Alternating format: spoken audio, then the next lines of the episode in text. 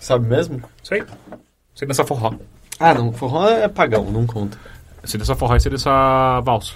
Valsa conta. Eu tô falando, é, eu tava- minha ideia era dança de salão. Aí às vezes ela fala, tipo, vamos aprender a dançar. Mas isso vai envolver ter que ir pra aulas e, e pensar e, e fazer esforço físico. Não, não quero, vou morrer. Dança do seu jeito, da- deixa a música penetrar em você. Não, mas só que- concordo.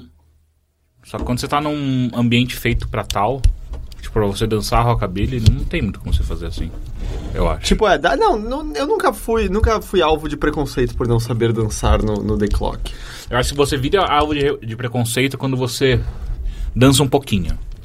Porque se você não dançar nada, os caras falam, não, tudo bem, o cara Ah, não é, dança nada. talvez, talvez. Agora, se você dança um pouquinho, tipo, ah, É que, esse é, que beginner. existe, é que existe uma facção que fazia... Tem um nome pra, pra um rockabilly beginner? Tipo, Howley? Hum, Não tenho a menor ideia. Ah, mas é que tinha uma Newbie. facção que no The Clock fazia aqueles. Acho que chama Air. Ah, que joga as minas. Pega tá? a mina, joga. Joga aí, o bloco. é, e aí giram, aí eles uma vez giraram e acertaram um casal e tal, aí rolou meio briga. E aí não pode mais Air no The Clock. Pelo menos nos dias normais. Eu fiquei E imaginando, aí- tipo, um cara girando a mina, assim, pelas, pelos pés, sabe? Não chega. a- acho que até tem um que é pelas mãos, assim, eu não tenho muita certeza. Gente, Mas aí tem um lugar que é esse rockabilly mais hardcore, que é só Air. Que aí, do tipo, se você não é bom, Nem É. entra. eles cospem na sua cara. Você é basicamente nem entra. você chega lá, tem pessoas voando E Uhum. do eu não, lado. sei- aí o problema é que eu não sei dizer. se- é, Eu nunca fui assim, eu só sei dos relatos de quem. Eu acho, eu acho que. Eu queria até levantar isso. Eu acho que é importante. ah, pessoas, não só homens ou só mulheres. Saber pessoas, eu acho importante. Ah, e quando eu digo saber dançar, não é necessariamente você ter uma dança que você manja muito. Mas acho que conseguir ir, ir pro, e e estar em um lugar propício à dança e conseguir balançar seu corpo de maneira não. É um ridículo. Não tipo a ridículo. Elaine do Seinfeld. Ah. meu problema é que. Eu adoro desenho da Helene do meu problema é assim, eu já tive. Eu acho a- dançar um tra traco mó legal.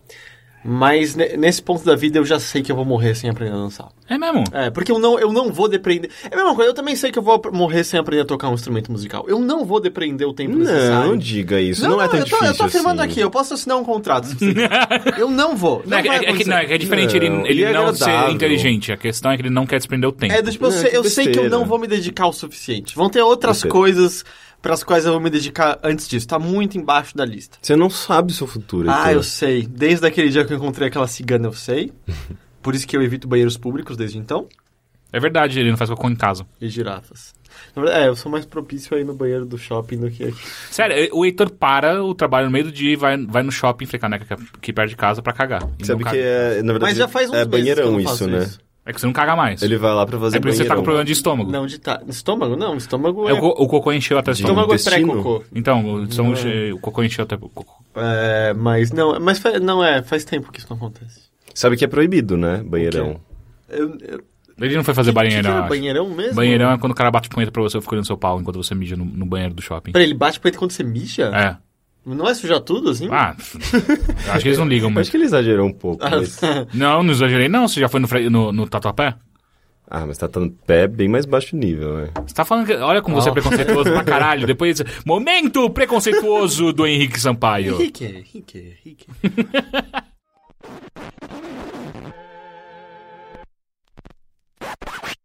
No Japão há muitas maneiras de servir peixe. Mas apenas um jeito de cortá-lo. Apresentamos a novíssima Guinso 2000, porque a lenda continua.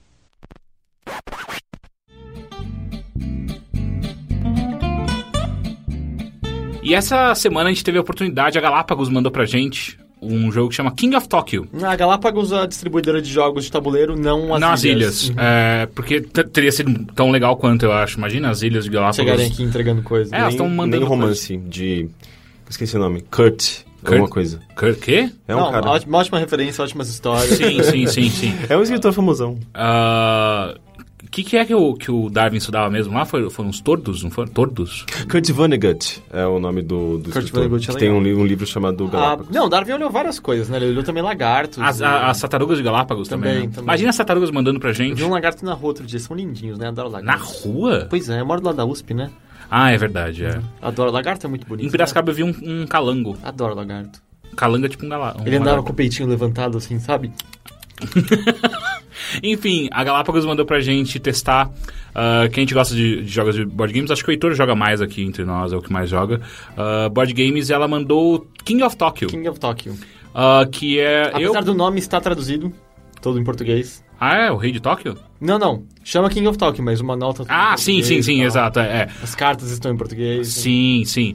Ah, e aí eles mandaram pra gente testar tal, e a gente jogou, é, nós três, a gente jogou junto, inclusive.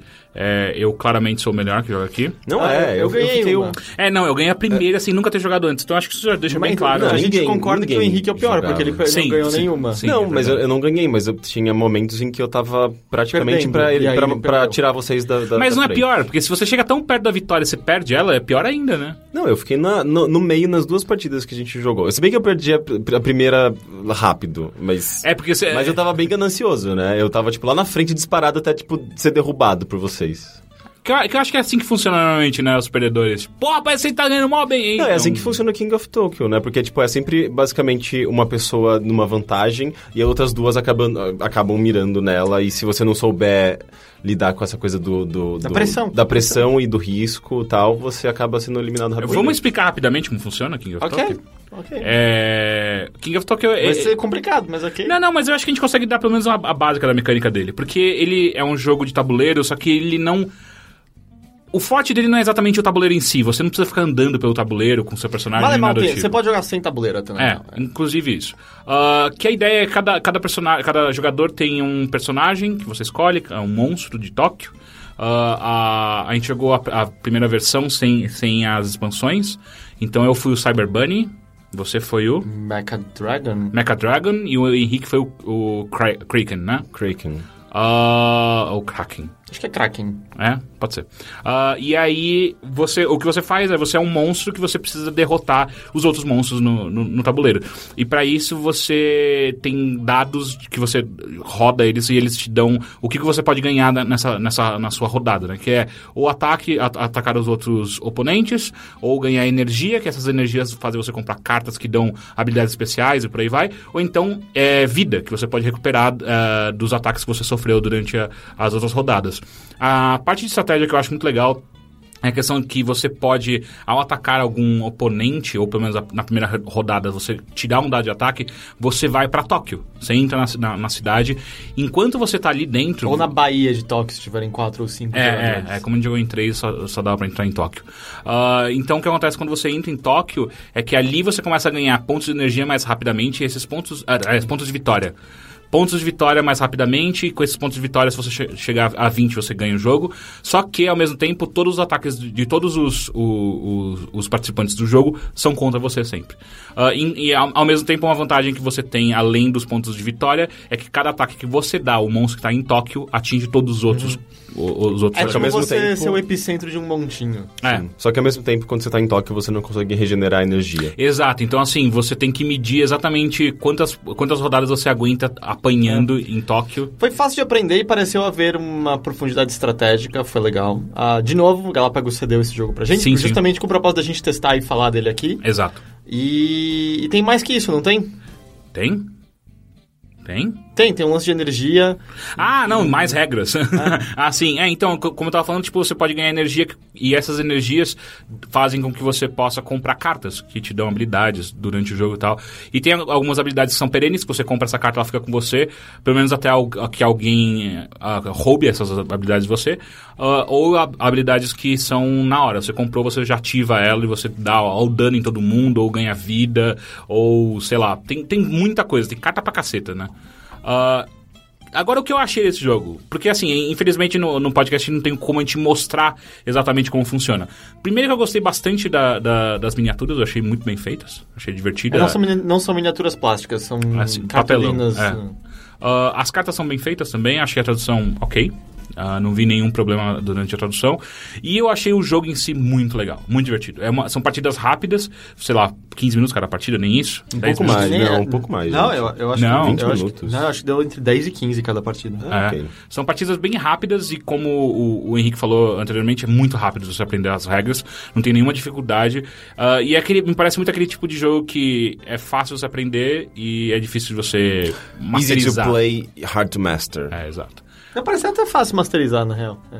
É? acho- É porque Ah, assim, a gente mas não conhece é- todas as cartas. mas é que eu, tá, já- não- eu já não- sinto que eu Mas não existe sou capaz de um- derrotar qualquer um. Não, É? não, não, eu acho que não existe isso, porque depende muito de sorte também. É um Não, jogo não, que não, tem. seu- seu- ele, ele seu equilibra, iniciante. ele equilibra bem o lance. Você vai falar de... que poker também é, é, depende de Não, sorte. gente, eu tô falando. Eu e de- você, Tóquio, qualquer Existem hora. dois elementos de sorte nesse jogo: Gato. a virada de cartas da- da- da- das lojinhas, que é totalmente aleatória, Uhum. e os dados, que também são aleatórios. Você tem três chances de rolar dados, que faz com que você queira atingir um certo Arriscar. objetivo. Mas você arriscar. pode treinar no rolar dados. É. Você tem dado em casa? Não, não é- não é- isso é roubar no jogo. Mas, mas você tem dado em casa ou não? Entendi. a piada já ficou velha, a gente pode continuar. Ah, então que é. é- não, eu- gato. eu- eu- obrigado, eu queria uma resposta. É, o que o Rick falou agora das rodadas de dados, eu achei. um- é, é uma, é uma mecânica interessante. São seis dados que você joga meio que simultaneamente, né? A primeira vez você jogou seis dados. E aí você pode fazer. você- Você pode ainda ter mais duas outras rerolagens da quantidade de dados que você achar necessário. Por exemplo, você tirou três dados na primeira rolagem que, que, que são úteis pra você. Então você só pega os outros três e pode rerolá-los É como o poker de dado. é, rerola mais duas vezes, pra ver se você consegue tirar outros. ah, ah, um, um número, um número ou, ou uma ação que você queira ah, nessa rodada. Então isso começa, a co- começa a colocar elementos de. de ah, risco e, e recompensa muito interessante no jogo por mais que, que eu concordo com o Rick tem, muita, tem muito fator de, de sorte no meio do jogo tanto que a segunda partida que a gente jogou que eu quase morri r- muito rápido. Eu tava tirando coisas muito inúteis no, no dado, sabe? Pelo menos não, não na hora que eu precisava. Ah, mas. Cara, eu, eu, eu curti esse jogo. Tipo, é, Sim, ele é bem legal. é tipo de jogo que eu. ah, é da- e, é, e é aquele ótimo tipo de jogo que você pode beber enquanto você joga. Não, ele não requer um nível de, de sobriedade extremamente alto pra você Eu saber. tanto que eu tá não fazendo. ia beber. E aí depois da primeira partida, não, não. É, faz sentido, Então, Passa né? uma Nesse cerveja jogo. pra cá. Ah, uma coisa muito legal, é, mas uma coisa muito legal que a gente precisa é, deixar claro é que a Galápagos disponibilizou pra gente um link com 10% de desconto caso você queira comprar King of Tokyo. Se você tá afim ah, ah, de saber mais sobre o jogo e tal, tem o link oficial aqui embaixo no post, no post do podcast no site do Overloader, se você tá estudando no seu smartphone. Volte pro site do Overloader, acesse lá e tem também o link de desconto, tá tudo junto. Caso você queira, claro. Caso você, é, caso você seja afim. Ah, Uhum. Se você tá fazendo isso contra a sua própria vontade, pisca duas vezes. ok, o João piscou duas vezes, João não compra. Não, Não. faça isso. Liga em polícia, rápido. Ajuda o João. É. Então é isso. Não, Tchau. eu tô piscando duas vezes. Ah, é. É verdade. O Heitor tá em perigo. E agora fique com a programação normal do bilheteria.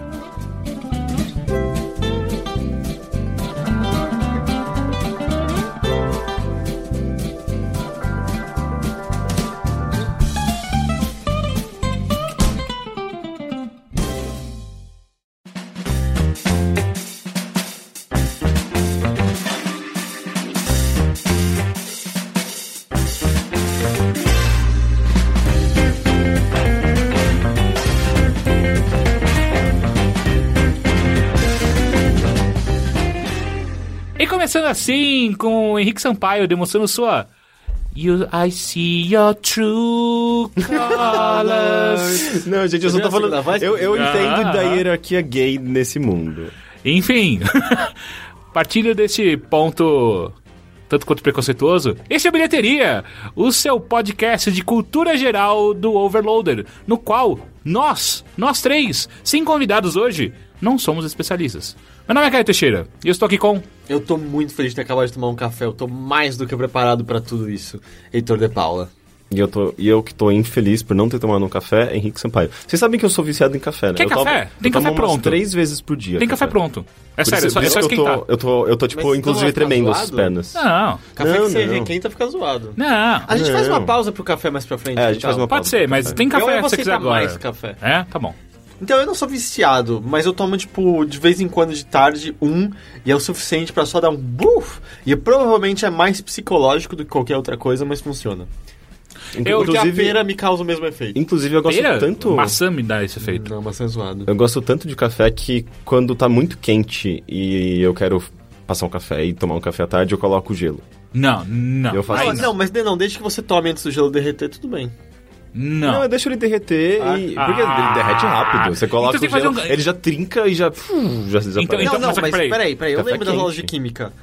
O gelo só vai começar a derreter depois que a temperatura fora dele chegar também a zero, não é isso? Hum, ele trinca e ele derrete muito mais rápido do que, obviamente, se Bom, ele tivesse. Mas sabe o que eu faço Não, que eu não li- gosto? não eu líquido faço quente. café com leite gelado, nesse café mesmo. é. Sim. Com leite gelado faz. Se você acerta a proporção, fica uma delícia. Não, é eu já fiz café gelado de. É, é bem- é muito simples, na verdade, nem lembro, enfim, a, a receita, mas eu deixava de um dia pro outro na geladeira, ele pegava o, o- o gosto do pó, nem precisava colocar água quente mesmo, ele pegava simplesmente de um, de um dia pro outro e você coava, alguma coisa assim, e era um café Ah, gelado é? no dia seguinte. Ah, mas eu, eu- eu- só voltando ao, pra- ao negócio do vício em cafeína, eu não tenho. Eu, não, eu não- não me sinto viciado em cafeína, porém, eu me sinto viciado no ato de beber café todo dia.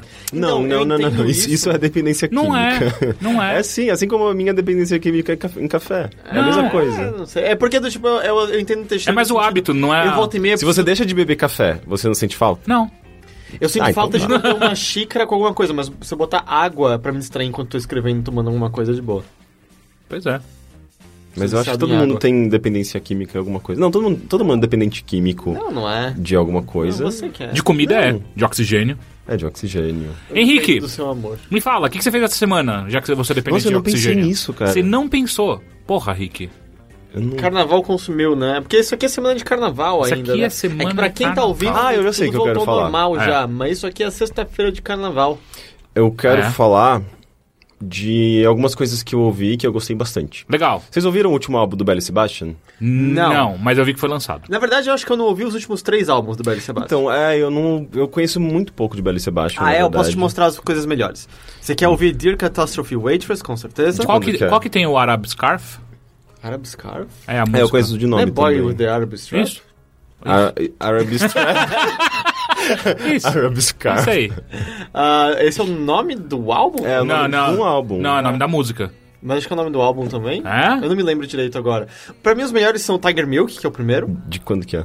Ah, eu não sei, é o primeiro. É o que tem uma capa azul com uma garota dando de mamar pra um tigre de pelúcia. É, Mas é bem antigo, né? É tipo ah, nos 2000. 90? Eu acho que é nos 90, final dos 90, talvez começo Eu dos acho, 2000. eu acho que não é sei. final dos anos 90. E eu acho o Dear Catastrophe Waitress ah, provavelmente o melhor álbum deles. O o story, Storytelling não é tão legal, que é o só a trilha sonora do filme Storytelling, apesar de que as músicas acabaram não entrando quase na trilha sonora do filme, mas o filme é muito legal, vale a pena. De que ano que é esse filme? Não pergunta anos, eu não sei Eu, eu, quantos eu, anos pra mim é tenho. uma referência importante. Sei. Senão eu- Ah, eu tem não a Selma esqueço. Blair, então ela ainda... Não, era- anos 90. Anos 90, essas tem Selma Não, Blair. é- Com certeza. Selma não, é Blair. assim, aquele, o, o, o Segundo as Intenções é dos anos 90. Então. E tem a Selma Blair. Exato, Selma Blair é mas aquela que depois dos fez. anos 90. Aquela que fez o Exorcista? Ah, Não. não. Não. Selma Ela fez Blair. a Névoa? Acho que sim. É, acho que ela fez a Névoa. Ela fez Hellboy. Ela é a garota do fogo do Hellboy. Ah, ela é linda. E ela tem umas olheiras que eu adoro. É. Ela, ela- ela tem um sofrimento na alma que eu acho. Que bom, eu fico feliz que você gosta de olheiras, porque eu tenho olheiras e eu detesto minhas olheiras. Não, olheiras expressam muita coisa. É verdade. É, eu acho que esses são os dois melhores. Tô tentando lembrar agora o, o, o nome. É, eu acho que o álbum chama uh, The Boy Over the Arab Strap, porque a música muito boa desse álbum, que não tem o nome do álbum, eu acho, se eu não estou viajando, é o Get Me Away From Here I'm Dying. Sim. Ou é. esse é o nome do álbum. Eu não lembro mais. é sim, mas é, eu, eu escutei esse álbum que tem essas duas músicas É. e pra mim é o melhor Ele que tem. é, é muito bom esse Eu álbum. escutei os outros, mas eu- nenhuma me pegou tão bem Ah, quanto esse, esse tem Roy Walker, esse álbum? Não, acho que não, acho que não. Isso daí, ó, eu tenho certeza que é anos 90, porque isso daí era a época que eu ainda baixava música pelo. sei Casar. lá, Casal, Napster. Não, Napster, eu já Napster. tinha ido. Não, Napster já tinha ido pros caras. já. Metallica já tinha acabado. Não, é anos Já. 90 não tinha casar nem Napster, era 2000, pelo não, menos. não, você tá Não, louco? Você tá cara, louco? não. Tava na... Não, era 2000, gente. Não, Não, cara, cara. Eu tava na oitava série quando Eu já a tinha. galera já baixava. eu baixava a coisa. música em 98, cara. Não, não, o, o cas, o casar ele é de 2000 e pouco, ele Não, mas veio o- depois do Napster, inclusive. Sim, sim, o primeiro foi o Sim, Napster. o Napster. Eu lembro de galera falando do Napster quando eu tava na oitava série, eu acho. Eu tava lá. série 99. Não, pra mim, no meu caso. Mas Eu acho que Napster é a foi o minha primeiro que eu usei. Sim, eu acho que de todo mundo, né? Não. Não, eu- tinha um outro. Eu, eu, eu, Eu não lembro não, mas- baixava- Eu não baixava música. Eu, a primeira vez que eu baixei música foi com Casar. E aí a primeira coisa que eu baixei foi a introdução dele dos macacos. A, gente, a gente falou tudo Que isso. merda. né? A minha foi da Madonna. É, Daí é, a minha foi foi estranho. escarticho. A gente já falou tudo isso. É. Isso representa muito de cada um. É. tipo, você é um rocker, eu, sou um, rocker. Eu sou um gay e o Heitor continua sendo um nerd de sempre. Eu gostei, eu, eu gostei que, que cada um é uma coisa diferente, né? O meu é estilo musical, o seu é E eu- gênero. Gênero não, o seu, o seu é sexualidade e o Heitor é só bobo. Não, e- mas eu gosto assim, tipo, ele define você como rocker. Eu não Rocker. sei se é pior ser definido como rocker em relação a ser definido como nerd, ou se é pior ser a pessoa que usa palavras como rocker. É, é, Tá bom, gente, gente, o já lance tô é que saindo. Ninguém saiu Adeus. ileso. Tipo, os três são uns nerds. né? Me senti ofendido, humilhado agora. Mas, mas eu, eu acho que assim, esses são os dois álbuns que eu acho que mais interessa pra você começar. Ah, o Dear Catastrophe Waitress e o Tiger Mail. Ah, mentira! Eu, assi- eu, eu escutei algumas músicas do último CD do Bela Sebastião chama bosta. Porque eles estão com uma, co- uma pegada meio eletrônica, não estão? Não, depende. Eles já têm uma Depende pegada da eletrônica em música. algumas músicas. né? É. Uma das minhas músicas favoritas do Dear Catastrophe. que é Favoritas da banda e minha fa- música favorita do Dear Catastrophe Waitress é o. Ge- acho que é Get Loose, se não me engano. Olha- Não, Hang Loose. Calma. Eu não sei. É... Chegou até uma sirene pra acompanhar o Calma, deixa ela passar. Acho que é Hang Loose ou Get Loose. Acho que é Hang Loose. Hang Loose. E é tipo isso. Tipo a mãozinha. uh! É, e é totalmente eletrônica e tal. Eles têm músicas eletrônicas boas. É, mas eu acho que faz um tempinho já que eles têm uma ou outra música em cada álbum que é, tem uma pegada mais eletrônica. O primeiro mas álbum ainda já assim, tem. O primeiro tem uma É música mesmo? totalmente eletrônica. Então, é, eles, eles, eu, eu sempre reparei nesse detalhe deles. Então será que eu só escutei três músicas dele e eu acho que isso tem um álbum inteiro? Não, é, eu que é acho que mais, isso é mais comum você não ter ouvido as eletrônicas, e aí quando você ter ouvido uma. Porque, do- tipo, a música eletrônica do Tiger Milk não é de maneira nenhuma a melhor música do álbum. Então, se alguém passou pra você, tipo, as coisas mais chamativas, é possível que na sua cabeça, nossa, ele nunca fizeram música eletrônica na vida. É. Então dá pra você criar essa percepção. É, e, mas assim, eu ouvi pouco né, de- desse álbum. Na verdade, eu trouxe até mais pra você, porque eu sabia que vocês gostavam. Stay Loose é o nome da música, eu lembrei. Da- de qual? Da, Da, das- uma das minhas músicas favoritas do Belly Ok. Sebastian. É, mas sim, esse álbum tem umas músicas que tem uma pegada meio pop, que lembra até Pet Shop Boys, sabe? Mas com uma... Só com tem uma aquela- música do Pet Shop Boys que é boa. Não, tem um zilhão de Pam, músicas. pam, pam, param, pam, pam. Só essa mústica é boa. Isso também Tudo- Pet Shop Boys é The Pet É, Mode. Depeche Mode. I just Não can't tem get nenhuma enough. música boa de, de, pet, de, de, de, de É, Pet Just Shop Can't Get Boys. Enough, que É, você você- tava- Fala uma música E famosa do o pior Pet Shop de tudo Boys. é que é uma das piores músicas do Depeche Mode. né? por assim. cima. É, é uma das primeiras É, também, eu né? acho que é bem do primeiro ou segundo simplesinha. álbum, É do é, primeiro, do álbum. primeiro álbum, Porra, como assim uma, desme- é, uma música boa da Pet Mode? The Pet Mode tem um monte de música incrível. Eh, Não, é, não, ele, ele tá falando do Pet Shop Boys. Depeche Mode só tem música boa. Não, É, eu discordaria, mas. Mas. ah, ah, como que se. Pet Shop Sai- Boys. Hum. sai- do Pet Shop Boys? Tem Domino's Dancing. Me, fala, o- me- canta uma música rápida pra mim.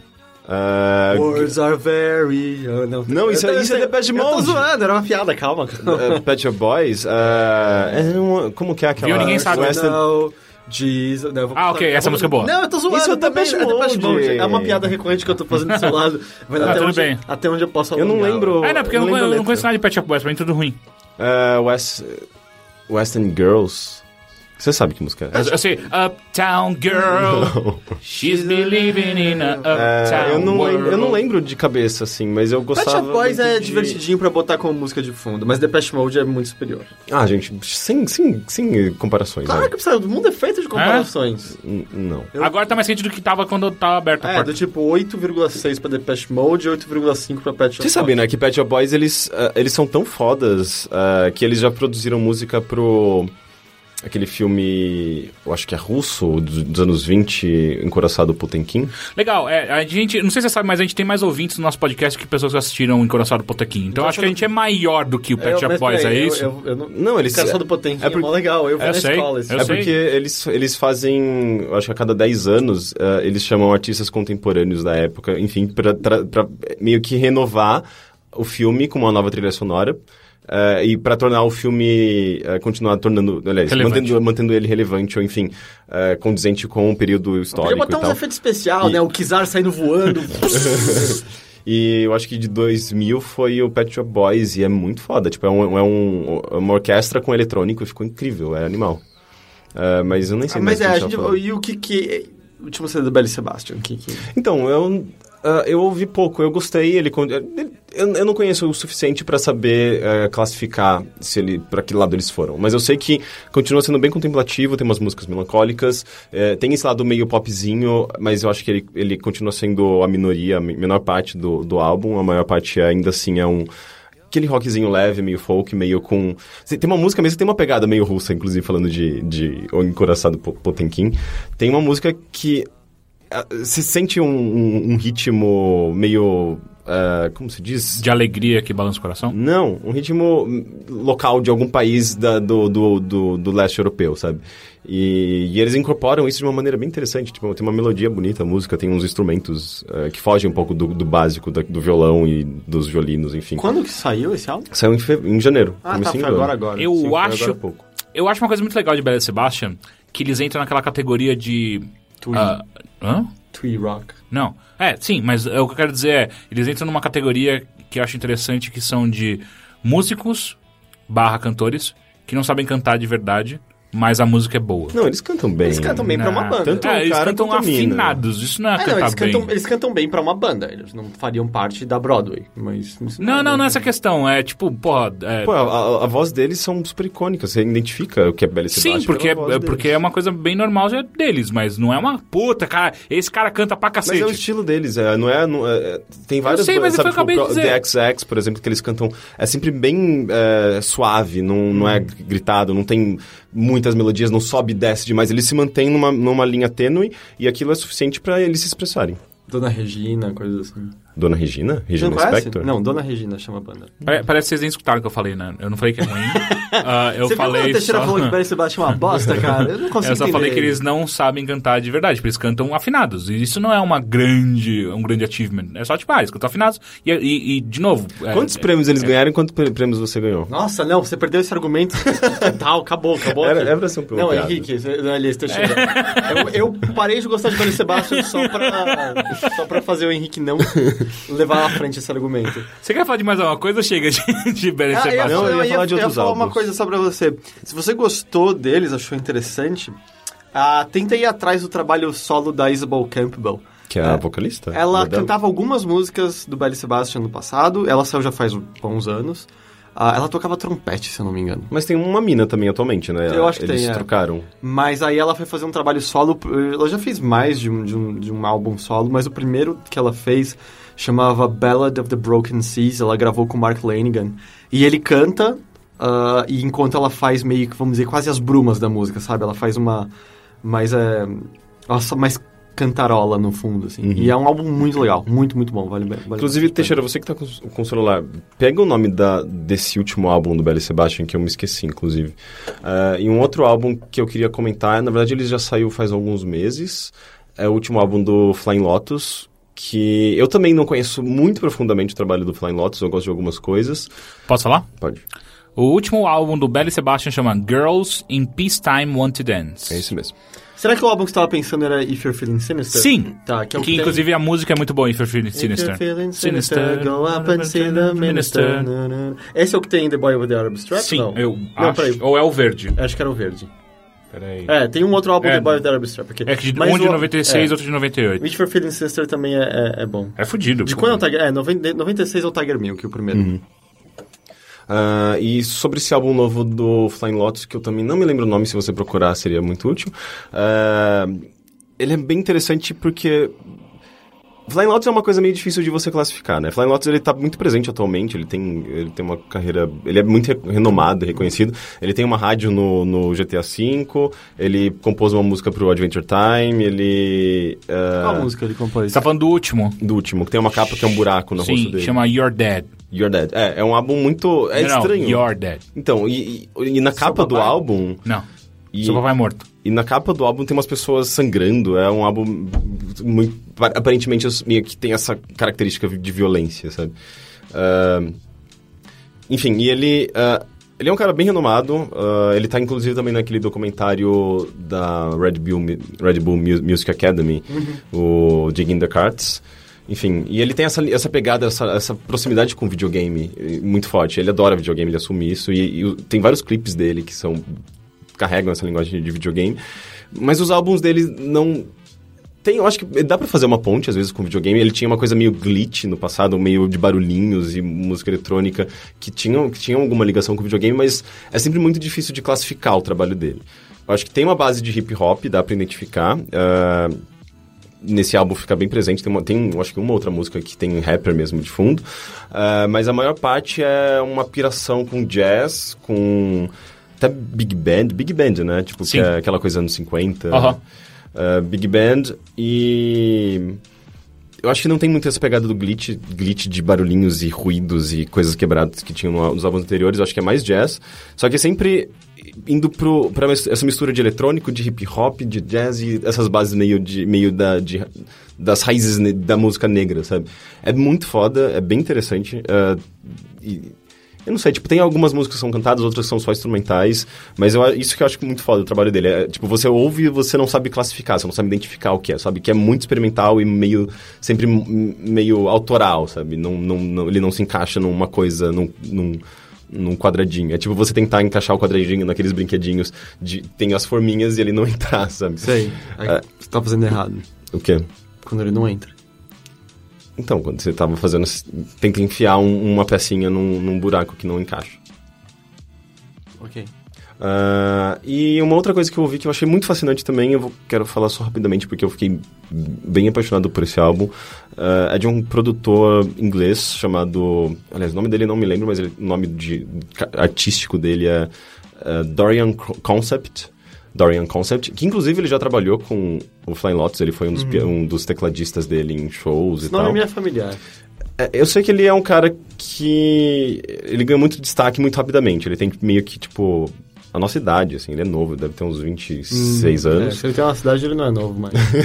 A gente- É, é que eu tinha essa, essa coisa de ilusão, falar. é, não, de tá falar bom. que a gente era novo. a gente- Aham. eu acho que tô, tô ficando defasado. E. E ele também se destaca por fazer um trabalho que você não, não consegue classificar de alguma forma. É, tipo, é música eletrônica, mas ela não é você não, não dá pra saber se ela é m- muito dançante ou se ela é simplesmente é mais abstrata e mas assim tipo a, a melodia tá lá tem uma base de, de batida mesmo ele trabalha com, muito com percussão eh, e as músicas são bem contemplativas é bonito mas ao mesmo ao mesmo tempo que tem uma energia uma vibe positiva de você querer se mexer é, dá vontade de você só reparar nela, de ouvir e prestar atenção nos- no- no- na textura, nos ruídos e, e suas emoções vão sendo guiadas de alguma forma, sabe? É muito bonito. Ah, eu não lembro o nome do, do último álbum, eu sei que é de novo 2014. Eu acho que foi, inclusive, foi ah, bastante elogiado. Acho que eu- a- a- da Ninja Tune, que é tipo um selo que lança tipo um- uns artistas muito fodas. Ah, mas se você achou curioso isso que eu descrevi, sabe, tipo de, de, de uma música que você consegue apreciar ao mesmo tempo que você consegue dançar, sabe, tipo que tem emoções e sensações ao mesmo tempo que te faz ah, te sentir bem e faz você querer mex- mover seu corpo, procura esse álbum. Ele é muito foda e é muito bonito. Ele tem uma- uma, uma característica bem legal de às vezes acabar com a música, tipo, diminuir no volume, e depois voltar ao mesmo tempo, tipo, na- no momento em que você esperaria aquela batida, né, que você estava acompanhando, ele volta com tudo e com mais algum elemento, e, tipo, e, ou essa música não acabou, ela continua e tá muito mais foda, É que sabe? nem dubstep. Hum, hum, não, não, não, não estrague. É, Drop the bass. Drop aí the bass. Volta, bruh. É, Não. Você descreveu o dubstep. É. Tá, talvez seja uma, uma característica, de certa forma, sem- semelhante, mas trabalhada... Viu? Ele concordou. eu, eu não tava não, mentindo. Você, você não tem, você não tá errado. Ah. mas mas eh, trabalhada de uma maneira muito mais poética, sabe? Uhum. Hum, Ah, ok, justo. Você tá falando pra mim que o Skrillex não é poeta? Não, Skrillex é farofa. Ai, olha como você é. Desculpa, gente.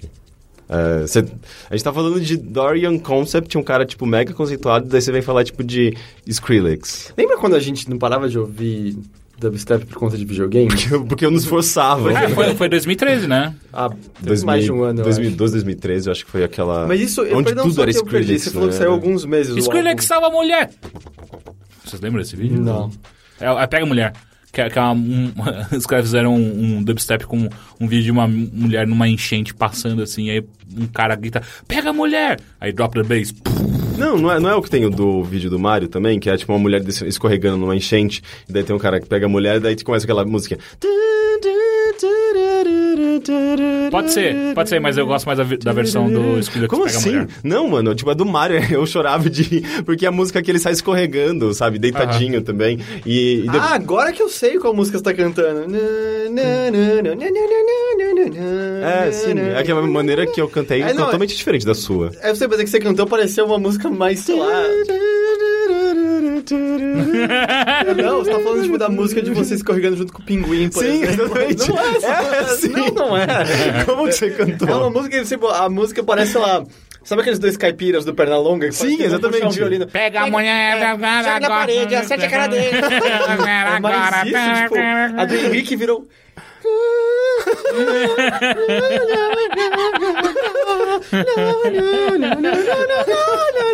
Mas. Ai, Cada um tem seu estilo, É, cara. Eu fiquei pensando, eu tava até achando que era algum Mario músico que eu não conhecia. Eu não sei. Mario eu não sei imitar um músico. doido. Aquela, ma- aquela música do Mario. não- Mas, perdão, só que eu perdi a- o concept esse Dorian Concept, que é o Saiu nome do alguns artista. meses, você falou? Saiu em 2014. Tá, é recente então. ainda. É. É, eu, não, eu não lembro o nome do álbum, eu nunca lembro o nome de álbum, né? Vocês já Uhum. perceberam. Eu, eu lembrava muito de álbum, nome de, nome de música e letra de música quando eu era adolescente pegava encarte e ficava folheando e lendo, cantando junto com a música. Depois, tipo, depois de um tempo, é, sei lá, tipo, MP3, eu ouvi tanta coisa que tudo meio que. Os nomes você acaba nem percebendo, porque. Ainda mais que eu ouço muito no- na rua, sabe? É só o Eu, fone. eu totalmente entendo isso. Distribuição digital. Tipo, Eu ainda ouço álbuns, não músicas separadas, mas eu também não olho mais ah, o nome das músicas tanto quanto Eu acho uma merda isso, eu detesto. assim. Tipo, é, eu acho que eu, eu não sei o nome de nenhuma música do último álbum do Leonard Cohen, sabe? Porque eu sempre ouço no carro ou no computador, assim, então sem sem enviar playlist. Mas. Mas. E você escutou, assistiu, leu alguma outra coisa? Provavelmente. Ah, que bom, é bom Bom, escutar cultura. É, é, é, é. Mas você não quer falar de mais nada. É, provavelmente. Provavelmente você não quer, é isso. Provavelmente eu não quero. Tá, então eu vou levar o provável como os não quero. Tá. Heitor, Acabou suas chances. tudo bem? Tudo bem. Como foi a sua, sua semana? Ah, ela foi meio. É, cara, foi boa, foi boa. Foi um, foi um carnaval tranquilo, carnaval de boa. É, Meio que extensão já do que foi dito no último Mothership e tal. Mas eu assisti muita coisa. Ah, é porque. Tipo, meu trabalho do feriado era jogar The Order pra fazer análise. sim. Aí. Daí você em seis assistiu muita horas- coisa. Ah, não, é em seis horas. Você terminou. Tava acabado, então deu tempo de ficar bastante livre e eu resolvi. Eu tô quase terminando lá o livro do Leonard Cohen que eu tava lendo. Eu já sei Aham. o que eu vou ler em seguida. Continua bom? Continua muito bom, continua muito bom. Ah, mas eu assisti algumas coisas muito interessantes. Uma delas no cinema. Pra quem tá aqui em São Paulo, eu sei que tá em cartaz no Frecaneca, Hum. no shopping Frecaneca. Ah, é um documentário chamado 20 Mil Dias na Terra, que é sobre o Leonardo... Ou sobre o Leonardo Cohen. é tudo do Leonardo sobre Cohen, sobre o Nick atualmente. Cave. Ah, ok. Que não é tão distante assim do Leonardo Cohen. Ah, é um documentário, na real, que já tá em outros lugares, saiu ano passado, há um tempão e tal. Mas agora entrou em cartaz aqui. E quando eu digo documentário, é. A gente tá alongando um pouco o significado de documentário, sabe? Ele é muito mais dirigido do que um documentário. Há, há falas escritas em certos trechos dele e tal. Ah, é sobre o Nick Cave, é um músico que eu gosto muito. Ah, e é meio que acompanhando esse um dia na vida dele, ao mesmo tempo de que não é só sobre um dia. É mostrando meio que um, vários, a preparação de shows e composição dele, mas a impressão que dá é que é tudo meio que hum, dentro de pouco tempo, assim, não é um documentário que se preocupa em olhar pra carreira dele desde os anos, sei lá, 70 e passar pelo, pelo Boys Next Door, pelo Birthday Party, depois pro Nick Cave and the Bad Seeds e ver como ele foi mudando. Mas é mais então ao longo do sobre tempo. backstage. É mais sobre Nick. ah, como tá a sua vida hoje em dia, como você se sente olhando pra trás. É mais isso, assim. E é, é um, co- um contraste engraçado, assim. Como eu falei, ele é um documentário mais dirigido, então a fotografia dele é linda, ele é visualmente muito bonito. O Gus foi assistir. É, desde que eu conheço o Gus, eu falo pra ele que Nick Cave é um dos mu- músicos favoritos, tento mostrar pra ele. E óbvio que ele não ouve porque não é hip hop. Uhum. Ele assistiu o documentário e amou o documentário. E agora ele tá ouvindo algumas coisas do Nick Cave que eu passei pra ele. Meu irmão mais velho foi quem há cerca de 15 anos me apresentou Nick Cave. Era um cara que já gostava muito dele antes de mim. Apresentou, então também gosta muito dele. Meu irmão mais velho assistiu. Ele achou o documentário uma merda completa. então, assim, é, é engraçado. Tipo, o cara que amava muito Nick Cave não gostou nem um pouco do documentário. O cara que não conhecia... Às vezes é uma boa parte Gostou. de entrada, então. Então, talvez. Mas quem já tá Ah, na festa fica o argu- puto. É o argumento do meu irmão, então, mas eu tava na festa e eu achei um, um- um documentário legal, apesar de con- entender o argumento do meu irmão, que é. É um documentário que não apresenta nenhum novo ângulo ou novo, novo pensamento sobre o Nick Cave em si. Ah, o meu, meu irmão fala que é só, tipo, vamos ver como ele se tornou um burguês chato. e ah, e há, há- há razão nisso. Mas ao mesmo tempo é, é meio legal ver como é a calmaria se assentando no fim de uma carreira que se baseia no começo do punk, enveredando pra pra outros caminhos e tal. Eu gosto muito do último CD dele. O Push the Skyway. É. Eu gosto. Não, pera, pera, pera. Qual, qual que é aquele que tem um, um clipe dele que ele gravou dentro de um carro?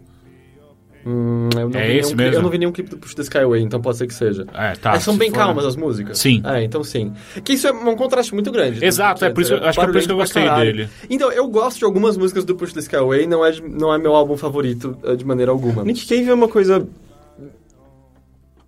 pós-punk. Sim.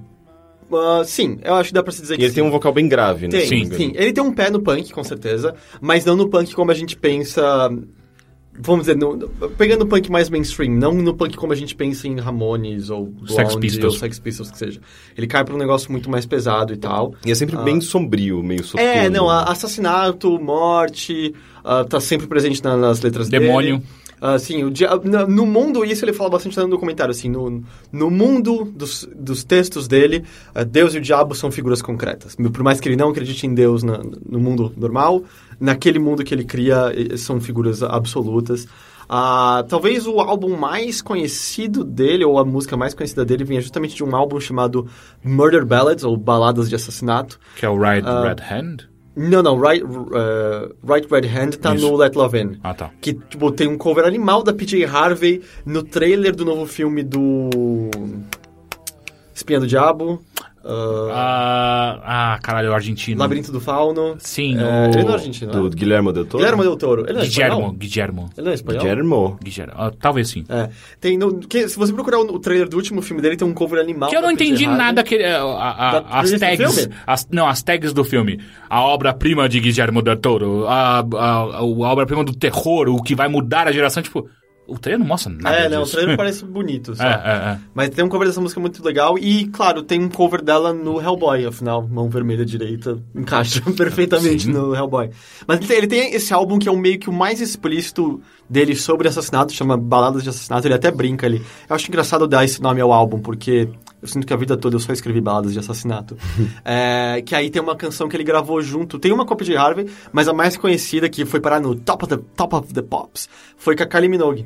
Sério? É. Kylie Minogue e Nick Cave? Sim, sim. é, Hum. é- Não sabia os que dois, os dois existia são australianos, né? Ah, Sim, apesar mas de eles eles Ah, eles tão- são vizinhos, é isso? É por isso que eles gravaram. É, a Austrália é uma eles grande estão prisão. são né? lados opostos da música. Sim, né? mas a, e a Kylie fala, ela não conhecia o Cave antes disso, mas ela gostou.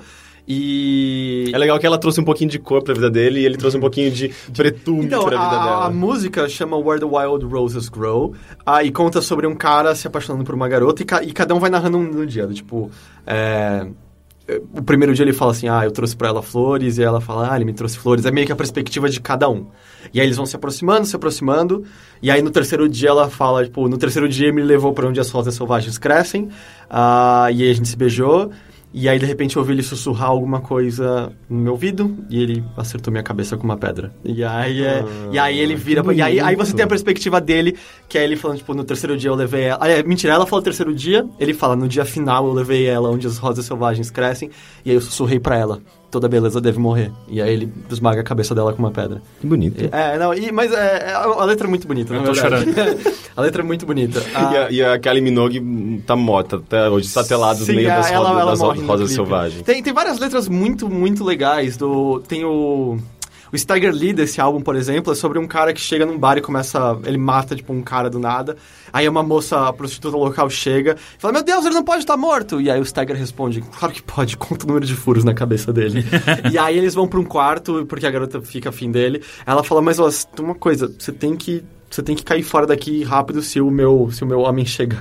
Aí ele fala: Não, se o homem chegar, eu vou ficar. Você não sabe que eu tenho que passar por 50 bucetas só pra chegar num cu gostoso de um homem? E aí, e aí o cara chega e ele faz o cara chupar ele e dá um tiro na cabeça dele depois. né? Depois aparece Nick Cave e dá uma pedrada na cabeça da mulher. Basicamente. Todas as músicas são. E aí tem a O'Malley's Bar, que eu não sei se foi baseado no daqui mesmo, porque o Nick Cave morou no- em São Paulo por um tempo. É, o O'Malley Bar é sobre um cara que entra também num bar e mata todo mundo. Com uma São- pedrada na cabeça. Não, esse é com tiros. É que esse álbum é só focado em, em assassinatos. Os outros, claro, tem um tema mais diverso. Ele é um letrista muito bom, ele tem- fez. ah, compilou em, em livros de poesia as letras dele e tal. Ah, e é, sei lá, é um músico que eu aprecio muito, eu gosto muito, por mais que ele tenha se perdido um pouco depois, no sentido de se manter fiel ao que ele fazia antes. Assim, as músicas são boas, mas não tem exatamente a mesma qualidade. Mas eu acho que as letras permanecem boas. O Push the Skyway, né? Tem a. Acho que é a música chama, a, a que chama Push the Skyway, ou The Invisible Ones. que ele fica sussurrando com umas crianças o tempo todo, a gente sabe quem você é, a gente sabe onde você mora, e a gente sabe que não há razões pra perdoarmos. E é, fica uma- um assombro no fundo, é muito, muito bonito. É eu tipo sei Korn. o que vocês fizeram no verão passado. Ma- Mais ou menos, mas bom. É. E ele tem, ah, tem um álbum chamado Tender Prey, que ele tem uma música que ele fez basicamente um lance meio que o Chico Buarque fez no Construção. ah, em que ele pega a mesma estrutura da, dos versos e vai trocando certos substantivos ah, no- no- na letra inteira e mudando o significado. A diferença é que o dele é um cara sendo queimado na cadeira elétrica. Ah, claro. Mas quem, quem fez primeiro? Ah, acho que o Chico Buarque fez primeiro. Eu duvido que eles co- soubessem quem é o Chico. E eu acho Construção uma música melhor, só pra deixar claro. eu acho maravilhoso. É, é, é animal aquela música, puta merda. Mas, assim, é uma música muito boa, assim. É, é um, é um cara que eu gosto muito. Se você tiver interesse em ouvi-lo, eu recomendaria pra começar com Tender Prey, com Henry's Dream e com Let Love In. Mas, enfim, aí o documentário, ele meio que se foca nisso. Então, pra alguém que gosta muito da carreira dele no passado e acha que ele se perdeu, como é o caso do meu irmão mais velho, eu entendo porque o documentário não é tão interessante. Porque você espera ver a- o- aquele cave que fez você se apaixonar pela música dele mas acaba sendo só um cara adulto normal, não querendo comer enguia e dando um jeito de comer pãozinho escondido, sabe? Ah, ao mesmo tempo, por conta da direção ser muito bonita, tem umas cenas ah, muito lindas em que ele tá dirigindo, e aí tem um corte abrupto na, na cena, e aí aparece um passageiro no carro com ele. De figuras que foram importantes no passado dele e foram embora de alguma forma. Do tipo, a Kylie Minogue aparece uma hora conversando com ele. O Blixa Bargeld, do Neubauten, aparece lá também. O Blixa tocou guitarra no, no, no Bad Seeds durante anos e anos. Então, e eles conversam e tal. E é interessante, só que ao mesmo tempo é mó. Porra, o Blixa, de novo, fudido, animal, adoro o Blixa. E aí a conversa deles dura só três minutos e é meio rasa, aí você fica, ah, que saco. E eu, ao mesmo tempo, entendo que aquela conversa não, não tinha um script, sabe? Era uma conversa normal e esse é o problema. é o- documentários podem ter isso, né? Do tipo, às vezes a, a pessoa que você entrevista não, não resulta na- no conteúdo que você esperava. E aí é meio, meio chato ver, tipo, o Blixa aparecer ali e ir embora e meio. É, foi isso, acabou, sabe? Mas é. Eles passam por coisas legais do, do, do resto da carreira. Ele menciona bastante o Tracy Pugh, que era um cara que tocava com ele no Boys Next Door, que saiu da banda e morreu porque bateu a nuca num ataque epilético numa banheira e tal. Era um amigo muito próximo dele, então tem um tempo dele falando, analisando umas fotos muito boas de um show que ele fala: Ó, deixa eu analisar, tá vendo isso aqui? Isso é um jato de urina de um cara que subiu no palco e começou a, mi- a mijar no Tracy. Aí, próxima foto: Isso é o Tracy batendo no cara enquanto ele continua mijando. Ah, ele menciona o Roland Howard também, ma- menciona um pouco a Anitta, mas não menciona, por exemplo. a- Anitta? Era uma, uma- uma- Tipo, o primeiro amorzinho do Cave, assim. Eu esqueci o nome da.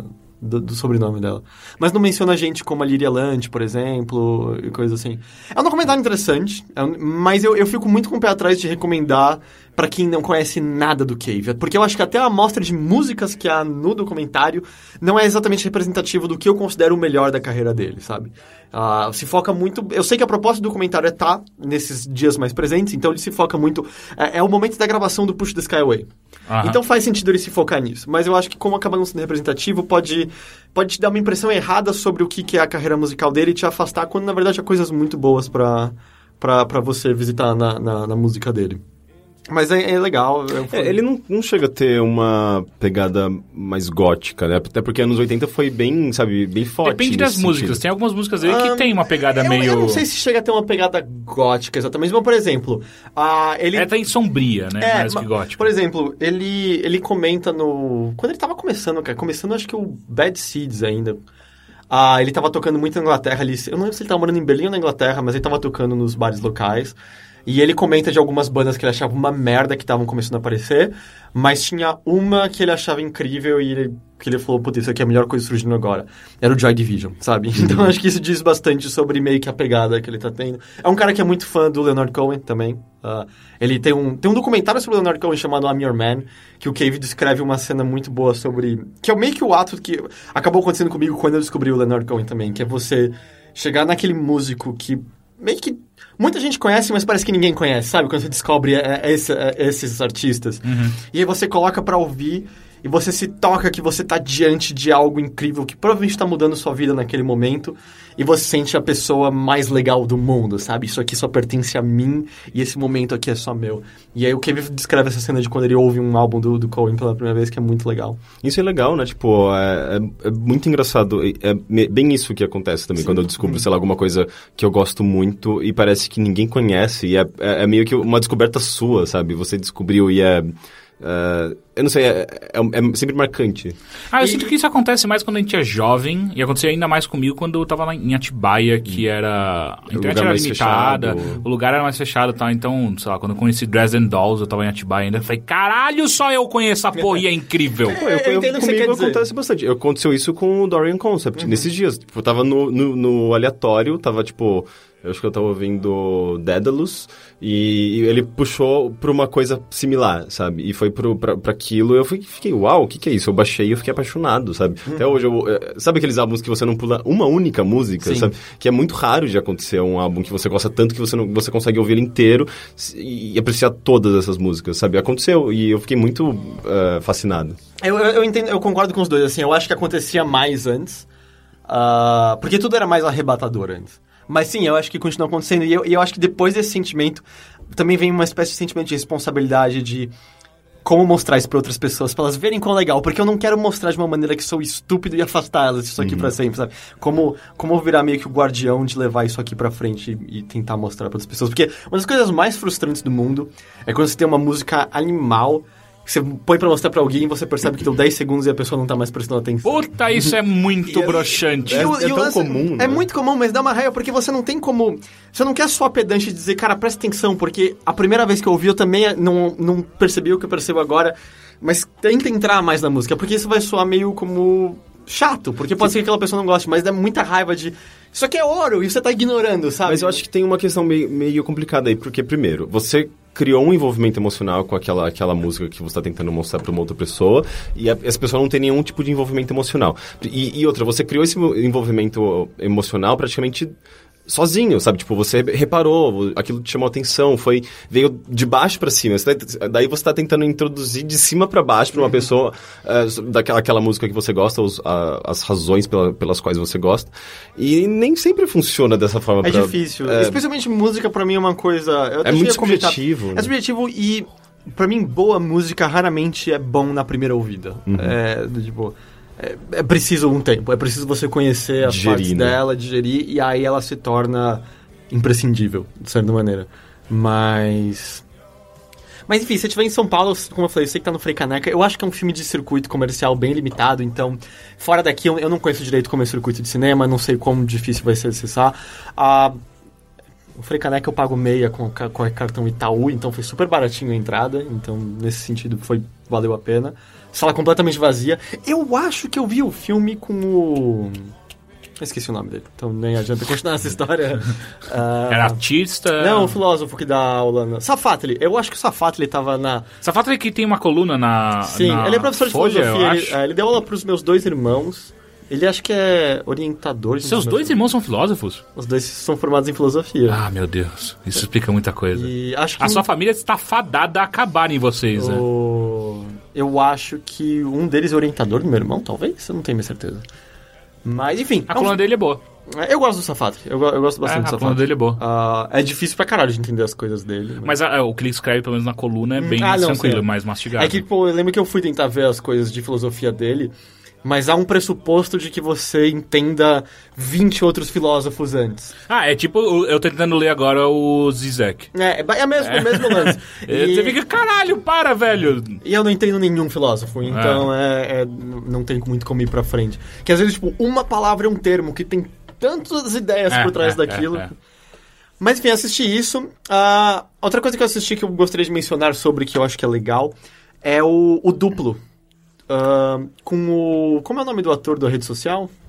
Ah, eu, ah, eu assisti. É baseado no, no Dostoiévski, Baseado não no é? conto do Dostoiévski. que Ah, é o- sim, é o... Ah, ele... Ah, merda. Eu vou procurar Tá aqui. bom.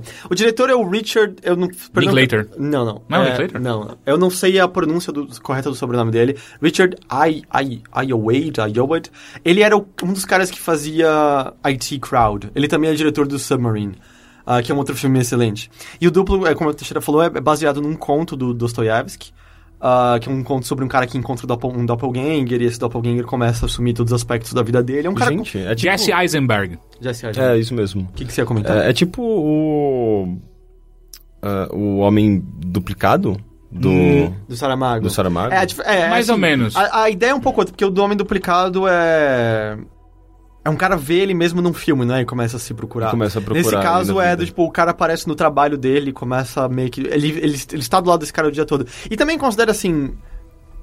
É 1800, no final de 1800, assim, a ideia do Doppelganger era uma coisa que estava começando a ser explorada. E tem a ver, do, tipo, é o mesmo motivo pelo qual, por exemplo, o Dom Casmurro tem, e o Exaú Jacó tem a ideia de, do, do Machado de Assis, tem a ideia de Doppelganger também, porque tem a ver com coisa da sociedade brasileira e russa, no sentido da gente não ser sujeito completamente formado com mistura de sistema capitalista e servidão e escravidão e tal. É legal. É, Eu gostei bastante desse filme. é, Eu não sei se foi, se foi. Eu entendo que é um um termo complexo demais para explicar em dois minutos, por isso ficou meio em aberto. Mas enfim, é, o lance é assim, é, literatura dessa época explorava doppelgangers, então é meio... Se você lê o duplo hoje em dia, é um ótimo conto, é. Mas você vai olhar e falar, ah, mas eu sinto que esse tema foi melhor explorado em outros lugares. E provavelmente foi, mas é que a gente tá falando de um, de um romance já de mais de 100 anos de idade, sabe? Que o- era meio que a primeira observação em cima disso. E o filme tem liberdades criativas em cima, uma coisa que eu gostei muito... Mas, Enfim, só pra, pra esclarecer que a premissa é essa, do tipo, é um cara completamente apagado, né? Ele não, não tem nenhuma personalidade forte, ele é um, ele é um merda, basicamente. Ah, tá trabalhando no mesmo lugar há sete anos e ninguém nem sabe quem ele é, ninguém lembra que ele tá lá. E nem ele sabe exatamente o que ele tá fazendo. É, dá essa impressão. Ah, Até que de repente aparece um cara igualzinho a ele, começa a fazer tudo bem e começa a chamar a atenção e conseguir tudo que ele queria em dois segundos. e na Ah, real, o cara mesmo, ele começa a dar dicas pros ca- pro próprio cara, Hum. pra esse cara ter- ser, eh, ser bem sucedido, né? Mas claro que há mais por trás Sim, disso. sim, sim, sim. E aí o que acontece é ele ne- entrando nesses conflitos e começando a questionar a própria identidade, qual o papel dele ali, perdendo cada vez mais e mais coisas. O que eu achei muito legal é a identidade visual do filme, é extremamente bem É isso que eu ia dirigido, falar. Uhum. a fotografia é linda. E o que ele fez? Dostoiévski, é, claramente, obviamente, antes da União Soviética.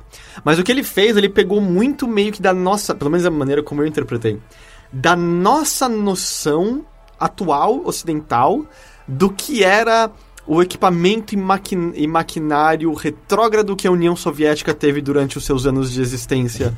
Ah, então é meio que tudo, sabe, um equipamento de válvulas e. e- Ele é tecnológico e ao mesmo tempo precário, precário, e assim. estranho. É meio como uma tecnologia de Fallout, assim. É, sabe? É É, tudo- é. é meio que você vê, né? Válvulas e, e- e correias. E ao mesmo tempo tem, bombas tem e- algum visor digital no meio, sabe? Do É um nada. retrofuturismo. É É, basicamente é, é. isso. Então ele meio que remete ao nosso imaginário da União Soviética. E o filme todo é dentro. O filme tem basicamente Três três cenários. cenários, né? O- o- os apartamentos, a O lanchonete metrô. e o trabalho. Ah, é o metrô. E o metrô. É que Ah. tem o cemitério também, mas. Aham. É que É. o metrô eles passam bastante tempo, né? Que inclusive algumas cenas importantes acontecem no metrô. Sim, sim, você tem razão. Mas aí ele tem um. Esse ambiente é sempre, sempre claustrofóbico, sabe? Tudo fechado, muitos corredores. O apartamento Ah, do cara é minúsculo. minúsculo. As luzes são também sempre tons. blá, não é? É, assim, um é. verde meio musgo, um azul cansativo, Um vermelho. marrom, é. um marrom meio estranho também. Então ele, ele é, é assim, é um filme meio opressor, volta e meia, mas eu acho muito, muito, muito e bonito. o Jesse, o Jesse Eisenberg acho que prova nesse filme que ele parece o Keanu Reeves, ele só sabe imp- interpretar um cara. Você acha? Eu acho ele um bom ator. Eu acho que ele é um bom ator, pro- eu acho que ele, ele tem um bom é, empresário que bota ele em filmes que combinam com ele. Será? Porque, o que- sei lá, onde você acha que ele não combinou? Não, eu acho que ele combinou em todos, Ah, tá. é por isso que eu acho que ele mandou. Porque é, mesmo o não empresário gostando da bom. rede social, eu acho que ele tá bem lá. É, exato, só que todos ele. ele Lula e a Baleia é muito bom. é, em todos esses filmes ele tá sempre meio introvertido. ah, ele sempre tem um jeitinho meio estranho Mas e. não, não, e não, corky. não o Doppelganger, né? Não, mas só que. Sei. A única parte que não me convenceu foi a cabeçada do Doppelganger no motoqueiro do bar. Ah, sim, é, meio- total. Ah, é. cara, isso é legal, mas isso não é tanto, tá ligado? Isso É, ainda, é, isso é, ainda é é. o Mark Zuckerberg. É. E- mas é um filme muito legal. É, e é interessante como o Richard ele coloca atores. ah, tipo, esse, ba- acho que se eu não me engano, o duplo é o segundo longa que ele dirigiu e ele tem usado os mesmos atores. O parceiro dele no IT Crowd faz um papel menor. É, Ah. ele é o policial, não é? Ele é o policial. Detetive, aliás. Detet- Não, ou ele não é o detetive, ele é outro cara. Ele- Ou ele é o detetive, acho que Detetive. ele é. E o parceiro do detetive é o protagonista do Submarine. É. E a verdade. garotinha, filha do chefe, é, a- é a. É o par romântico do protagonista do Submarine. Hum, Não lembro. É a garotinha rosa que tem problema de pele, sabe? Ah, sei, mas eu não lembro no Submarine. E uma coisa engraçada, ah, esse filme se- Netflix americano, você já consegue assistir, ele vai entrar em cartaz aqui no Brasil ainda. Ah, ele vai entrar em cartaz Vai no entrar em car- cinema? No cinema ainda. Tá tão atrasado assim. Bizarro. Sim. E é uma coisa bizarra, porque, ei, acessar com proxy Netflix não é exatamente legal, na real. Ah, Porque é questão de distribuição, os filmes não estão distribuídos oficialmente no Brasil, então você tá burlando. Mas, cara, eu não consigo sentir culpa, porque eu sinto assim, eu tô pagando o serviço, então o dinheiro tá indo pra eles. E, mano, sério, vai se fuder, o negócio já tá no Netflix lá.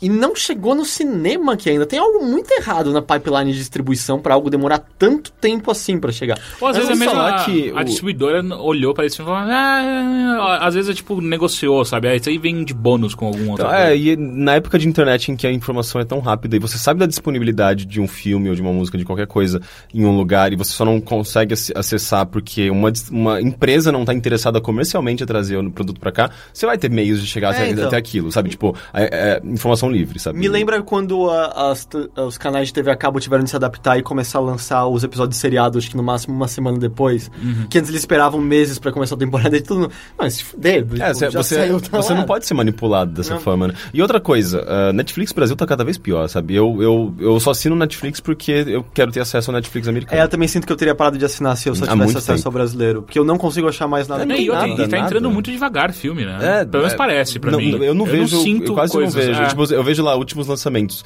Ah, e coisas de, sabe, de um mês, dois e meses. aí eles ficam na mesma colocando listinha. coisas tipo stand-up de não sei quem, É, é muito show ruim, de cara. comédia de não Eu- sei eu- quem. eu Aí recebi um bota a carinha e-mail. pintadinha. Eu recebi um e-mail hoje que entrou riquinho no Netflix. É, sabe? Ah, porque... Tomar no E assim, cu. eu é, era e- uma criança e já tinha achado esse filme uma merda. E, e é um puta, e é um puta algoritmo zoado, né? Pra, é, de acordo com o seu perfil. Aí você começa a ver, tipo, não, não tem nada a ver com o meu Eu perfil. sinto que é Eu por gosto ter muito. pouca coisa, que aí eu sempre É. fica zoado o perfil. Sei Eu gosto muito lá. de quando ele erra, do tipo assim, filme, filme com, os mu- com mulheres poderosas. Daí aparece, sei lá, tipo, Justin Bieber. um é documentário Ah, do não, assim. Justin Bieber. terror. Terror aparece Knights of, the- uh, of Bethesda Dawn. Ah, pff, E, não. e, e, e, sei lá, me fez economizar dinheiro. Como eu falei, o- a entrevista tava no Netflix americano e tá em cartaz aqui no cinema. Cara, eu ficaria puto se eu tivesse gastado dinheiro pra ver esse filme no cinema. Até uma pergunta, aquele Horns do Harry Potter, o... Ah, o, o, o filme do Daniel Radcliffe. É, ele vai entrar também em cartaz ainda aqui, é Hum. Em isso? teoria, sim. Porque ele já tá no Netflix, eu assisti também. Ah, é. em teoria, sim. Acho que em teoria ele É. entra Eu no vi lá. cartaz. Então, foi até uma impressão bizarra que eu tive, porque eu. Eu vi lá, tipo, apareceu Horns, eu falei, nossa, nem, nem vi nenhuma chamada pra esse filme, deve ser um desses filmes de produção meh. E aí eu pego um folheto do cinema e parece, vai aparecer ainda, eu acho que eu, tô- eu vi. E esse toca assim, ah, não, é porque a gente nem começou a ouvir falar dele ainda. É um filme okzinho, eu não vou perder tempo falando dele. Uhum. Ah, é- ele é óbvio, mas ele é bonito plasticamente, eh, tem algumas ideias interessantes. É, eu acho que o Daniel Radcliffe ele tem que começar a escolher melhor os seus filmes, cara. Cara, Você assistiu a Dama de, a Dama de Preto? não, não. É terrível Ah, aquele é? filme. É horrível. Mas eu sinto que pelo menos ele se destacou da imagem de Harry Potter completamente. Só que eu acho que é, ele, ele tá indo. Não tão bem quanto a, Harry- quanto a Hermione. É, eu acho que ele, ele, ele tá. Também quando termina. Já ficou marcada pra sempre. É, Eu, Ela- eu acho assim, ele tá naquele. ah, psicólogo fala muito isso. Você tenta se dis- distanciar tanto de algumas coisas que aquilo lá te define ainda mais. Que é, por exemplo, ele, ele tenta se distanciar tanto do Harry Potter, do menininho ingênuo que ele era tal, que ele tá tentando embarcar nos filmes que não tem nada a ver com ele. Não que necessariamente é porque ele é o Harry Potter, mas é. O ator não parece combinar com o filme. Tipo, essa Dama de Preto é horrível, é horrível, é, é bizonho, é um filme de terror muito, muito ruim. Tipo, o que você tá fazendo nele? Por que, que você foi pra ele? Ah, eu acho que é aquele lance de você tentar fazer um pouco de tudo pra mostrar a sua versatilidade. E sabe? todo mundo erra de vez em quando, né? Todo mundo às vezes aceita filme. tipo, Horns é um filme incrível? Não, mas não é péssimo. Como eu falei, é que assim, a. a... Só explicar, a trama toda é de que ele é um, um cara de uma cidade pequena, ele apa- namora com uma garota desde os 10 anos de idade, sabe? Se amam loucamente. E, aliás, a cena de abertura desse filme é linda, tem uma direção fodida. É, e aí a garota é assassinada. E todo mundo acha que foi ele. Do tipo, basicamente, a cidade inteira o culpa, parará, parará, e a vida dele vira um inferno. Seguido por repórteres, maltratado por todos e tal. Ah, só que ele sabe, ou melhor, ele fala que não foi ele quem matou a garota. E ele tenta, então. Ele acha que ele tem que descobrir quem matou, não pelo fato dele querer mais limpar o nome, mas sim porque ele acha que é a única maneira da garota descansar em paz. E aí, de repente, um dia ele acorda com uma dor estranha na testa e tem dois chifres crescendo nele. E o que acontece é que esses chifres permitem ele certos poderes. Não tem um livro. Eu acho que talvez seja baseado num, num conto do. É, ou num do conto. Stephen King. King. É, eu, É, acho, eu acho que é. eu acho que é, eu acho que é. Ah, isso explica E aí o que muita coisa. acontece é que quando ele tá com os chifres conversando com as pessoas, elas falam pra ele meio que o desejo mais horrível e escroto que elas possuem, assim, os segredos que elas mais guardam. E elas não veem o chifre dele, né? Elas vêm, mas elas viram a cara, elas esquecem em seguida, assim, é é, é meio esquisito, é que nem aquele alienígena do Dr. Who lá, o silêncio. Aham. Eu acabei de perceber que essa referência não significa absolutamente nada Não. pra nenhum dos dois aqui. Ah, e aí é meio isso. Assim, a premissa é interessante. Tipo, o caminho que ele segue é óbvio, você sabe para sabe quais são as beats, mas isso não impede o filme de, de, de entreter, sabe? Uhum. É, tem coisas legais nele. Legal. E escutou ou leu mais alguma coisa? Não, não, é isso. É, é uma... Fez barulho. Não sei. Ah, tem um Bernardo embaixo de você. Ah. né? É, não, foi, foi basicamente isso que eu fiz. Legal. Então eu vou falar de algo que eu reassisti nesse carnaval e eu fiquei muito contente em reassisti-lo, porque eu gosto muito desse filme. Que chama. Que eu acho que eu já comentei em algum momento. com vocês. Emanuele. Não. Emanuele chama- do Espaço. Eu, eu já assisti várias vezes. Ah, é um filme que chama Quando Eu Estava, Estava Morto. É um filme de terror brasileiro. Muito, muito. É aquele que tem a muito- Sandy? Sim. Eu sempre quis ver esse filme, parece é muito, bom. legal. É muito legal. Ah, esse filme. é muito engraçado. É aquele que tem a Sandy. Sim, é muito bom, é incrível. sabe? É, no meio que tem alguma coisa errada nessa frase, né? então. É, bom apesar da Sandy ou... Na real, assim, a Sandy não faz a menor diferença no filme até ah, quase a cena final, no qual eles têm que. Eles estão fazendo uma cantoria e ela começa a cantar e é a voz da Sandy. E aí eles falam, ah, não. Porque, porque é a voz da Sandy, sabe? Tipo, tem gente que gosta. Eu acho terrível, é é muito agudo, não, eu não gosto. Por que será que eles botaram a Sandy nesse filme? Ah, eu acho que a Total ela tá te- forçando a mão pra aparecer em alguma coisa. Isso é antigo É, ou não? é da Globo. 2012, 13? É da Globo Filmes, não é? Ah, acho que é. Lembra quando ela fez uma novela? Era Cristal? Não era isso? Sim, sim, sim. Não, é, mas é, tão, é bem recente, né, o filme, então não tem... Mas é, você sente que ela ainda tá tentando... que- Porque teve uma hora que ela tava tentando quebrar a imagem dela de, de Aham, de boa moça. boa moça É. e tal. E, Acho que é só ah, reve- revelar alguma sextape com o Júnior que tá beleza. e é eu, Acabou o programa. sinto, e eu sinto que essa altura do tipo... Ninguém mais liga pra imagem da Sandy. Ah, Tá mais fácil... Deixa ela, deixa, deixa a garota, cara. É, você tem dinheiro suficiente pra, É. pra seus netos estarem de boa ainda, sabe? Vai relaxar. Não, eu ia falar uma coisa. Sei o quê? Falar que o Júnior toca a flauta da família Lima, né? eu ia falar alguma coisa assim. Era algo assim. Ah, enfim, quando, quando eu estava morto, ele é baseado num livro muito bom do Lore- Lawrence Mutarelli. Ah, eu, eu não. Lourenço Mutarelli é foda. É, eu, eu era muito fã do Lawrence Mutarelli, mas quando ele, ele fazia quadrinhos antes dele começar a pegar pesado em livros, né? Ah, se bem que o Cheiro do Ralo é muito, muito O bom. filme não é muito legal, né? Ele tem cenas boas, né? Mas eu, eu não sei, É? eu achei o filme... Eu gosto de Tom Ok, Mello. sim. Eu gosto Eu de Tom também, Mello. mas não, não achei o filme tão legal. Ah, enfim, eu, ah, agora acabei de lembra- lembrar que eu, hoje vai ser um tema brasileiro. Ah, enfim, é, e aí o, quando eu estava, estava vivo, ele é baseado no, no conto, no livro que chama A Arte de Causar Efeitos... Como é que é? A, Al- a Arte de... Peraí, só um segundo. Uhum. Ah, eu tava vendo aqui o duplo e eu esqueci de Tá. puxar. Já leu o dobro de 5? Já. É muito, muito bom. bom, né? É muito Muita bom. merda, muito eu bom. amava, eu gostava... Eu, eu, eu, eu- eu tinha um blog... Aliás, esse blog existe Será ainda. da sua época do fanzineiro? É. Eu tinha um blog, aliás, esse blog existe ainda, mas só que eu não atualizo ele há anos. Que chama Garoto Sequela, por causa do livro dele, Sequelas. Ah, Qual, sh- que é- qual é o sequelas? Sequelas é um, é, é um conjunto de, de, de histórias dele em quadrinho. É muito bom. Qual muito que é bom. o que são duas histórias de um garoto numa caixa de areia brincando e dois caras num carro no meio do deserto? Não sei. É um sei. quadrinho dele, é mó bom. Então, e esse filme ele é baseado num livro do Lawrence Mutarelli que chama A Arte de Produzir Efeitos Sem Causa.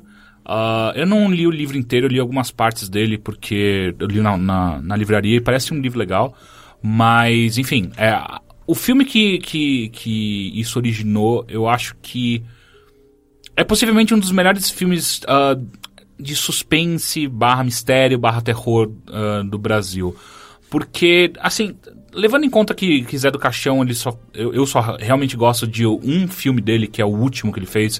Eu não lembro Sério? Agora, que é, é, que é, que é o conjunto de. É uma série de contos dele, né? Não- É, eu, eu, eu- eu acho que essa opinião não é das mais populares, mas. eu Acho que o Cach- Zé do Caixão, pra mim, é mais respeitado como uma figura que ele era do que pela qualidade do que ele produzia. Exato, exato. Não, não é bom. Eu assisti Não é. coisas antigas dele e era só tipo. Tá, é. Tipo, eu consigo entender, ah, com. o quão pouco difícil dinheiro, era fazer. Apesar da tá. quantidade de dinheiro que ele perdeu fazendo merda, mas enfim, é, isso não vem ao caso, mas é, tipo, ah, beleza, você tinha pouco dinheiro pra efeitos, mas não era bom. Ele é uma figura bizarra da cultura popular brasileira, mas não é um, sei lá, Mas ele tem uma linguagem própria, um universo próprio. né? Tipo, você comeu porco na sexta-feira santa e aí o diabo sai do mar. Lembra? Ah, enfim, e o, e o filme ele é dirigido pelo Marco Dutra. Ah, ele é de 2012, acabei de, de Dutra? checar. Dutra. Desculpa. Ah, ele é de 2012. Ah, eu, a- eu, eu digo isso porque ele é um filme que ele consegue absorver, ah, ele entende que não é efeito especial que vai fazer que faz um filme de terror bom. O que faz o, o efeito- o- um filme bom é o clima que ele dá, é a história em si, e até mesmo a construção de personagens deles. que São filmes de terror bom, né? Filmes de terror bom, que é, é bem raro de acontecer, são filmes bons, né, no final. Eles não são só filmes de terror Tá bom. Inclusive, é, se tem um filme de terror, ou suspense que eu colocaria ele, é, atual que eu queria ver é esse, entendeu? sabe? Porque cinema americano parece que não faz mais esse tipo de filme. É, exato. só tudo muito é, violência, muito explícita, É, o- tá muito o- aquele o- terror. O cinema americano ele parece Sujo. ter voltado a, a explorar só possessão, né? É possessão, É, ou então é. aquela violência extrema que, de jogos, jogos mortais Isso que que eu eu ia não curto. falar, eu sinto que a, a, a onda de violência extrema já caiu um pouco. Não, porque eu ela, também ela acho. tava em voga justamente na época do auge dos jogos, jogos mortais. Aham. Não, mas só que tem aquele. aquele ah, os outros. Os outros não, é o. Os outros, inclusive, é um Os dos estranhos. melhores. Ah, os é um dos outros é- melhores de, de Os suspense. Estranhos. Qual que é os estranhos? Os Estranhos, The Strangers. É, é- é uma, é uma história de uns caras que invadem uma casa com a família, eles estão todos ah, usando máscaras. sim, sim. Mas digo, eu não... Mais um desses. Mas eu, eu não sei, eu sinto que parece que... o vam- É porque durante um certo tempo, essa ultraviolência era o mainstream do... Bota boas aspas nisso, terror Sim, de sim, Hollywood. sim, sim. E eu sinto que agora o que a gente tá mais vendo é coisas na vibe de, sei lá, Annabelle, que é um, é um terror muito mais tradicional, de tem uma historinha, Uhum. tem uns medos, historinhas, uns medos, sabe? É. Não tem necessariamente ultraviolência. Ah, mas enfim, aí eu. ah, quando eu estava vivo, ele chega com uma proposta muito foda, que é. É um drama de classe média. Ele tem uma história enorme que é pra construir o personagem, construir o clima, pu- pu- eh, mostrar o que, que é aquela família ah, que a história tá contando, antes de mostrar qualquer coisa que no final nem fica claro se é sobrenatural ou não, que eu acho que é a coisa mais Uhum. foda. Ele não mostra o monstro. Que eu acho que a coisa mais foda sempre que um filme de terror pode fazer é não mostra o monstro. É, tipo, não a, não, precisa. a não ser que o seu vilão seja o Freddy Krueger É, é, é. ou o Pinhead, você não mostra seu monstro. É, você não precisa, você, você perde, você perde pontos com isso. Ah, então o que acontece é a história de um cara que é fudido na vida. Ele volta, ele, ele vem passar uma temporada com o pai dele, que ele não vê o pa- o pai, há muito tempo. Ah, ele, ele fala que vem passar uma temporada, mas a real, ele não tem mais onde cair morto, então ele precisa voltar a morar com o pai. Ah, e o pai dele é o Leonardo. Fa- é, o- é o. Le- Antônio Fagundes? Antônio Fagundes, eu falei Leonardo. Antônio, Fagu, Fa- Ant- Antônio Fagundes. Tá- Tem que estar na TV de novo com as reprises de Rei do Gado, novela maravilhosa. Grande novela. Adoro essa Puta que novela. pariu, que novela boa. Eu não tô sendo irônico. Eu também não. Ah, tá. É, Realmente, eu acho muito foda. Ah, eu só gosto Vamp, talvez. Eu também acho muito foda. Vamp- Hum, Por outro motivo. Vamp é bom você nunca mais assistir de novo. Ah, claro, é, é, são piadas racistas, isso eu já tô ligado. É, e tipo, é muito cartunesco, É, sabe? é. É.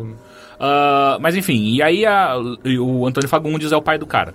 O que acontece é quando o cara chega na casa do Antônio Fagundes, co- ele nem esperava que o filho ia chegar lá. Ah, e o que ele faz, ele pega um, um dos quartos da casa, que era o qua- a quarto do filho dele, que é o moleque- o cara que chegou, ah, ele aluga pra uma universitária, que é a Sandy. Ah, então a ideia é, o pai tá ali tirando um troquinho com o aluguel do, do apartamento, tipo, ele não precisa mais ah, ah, trabalhar, porque ele tem dinheiro sobrando e tal, e aparece o filho dele, aí, ele, puta, fudeu. E aí o tempo inteiro esse filme mostra o quão in- desconfortável que é a, a situação de um adulto voltando a morar com o pai, que o pai não tava preparado pra isso, eles mal se falam, eles não conversam direito sobre por que que levou o filho dele até essa situação, e ao mesmo tempo, é a Sandy que tá morando ali. Obviamente o cara começa a ficar interessado por, por aquilo, só que ao mesmo tempo ele não pode, porque é, o- é quase que o ganha-pão do pai dele. Ah, junto de tudo isso, rola também um drama pessoal do cara, que ao voltar pra casa, que é o apartamento onde eles sempre moraram. Sandy. Hã? É a Sandy que tá morando ali. Pai, você tá morando com. Ela, ela faz o quê na, na casa, inclusive? ela, é, ela é uma universitária, ela só dorme lá. Ah, tá. Aqui, entendi. É na verdade, a, a, a ênfase do Teixeira foi no fato de que é uma garota muito bonita Ah, sim, morando na sim, sim. mesma Ah, casa. sim. É. Não de que ela vai cantar, ela enfeitiçar É, foi ele. expulsa pelo chitão Você e agora. volta da casa do- É isso que ela foi fazer atrás do mato. Então, é, é, mas é- mas é muito estranho, sabe? Tipo, você volta pra casa dos seus pais, abre a porta, tá Sandy vendo TV, tipo, norm- normal. Oi, tudo bem? Prazer, sabe? O que que você tá fazendo aqui, menina? E a Sandy não parece ser uma boa atriz, cara. Tipo, todas as partes desse filme, pelo menos que ela tem a chance de demonstrar lembra- algum tipo, é, é terrível. Você lembra que, a- que aquele, epi- aquela série de ado- adolescentes que eles faziam na Globo, né, nos anos 2000?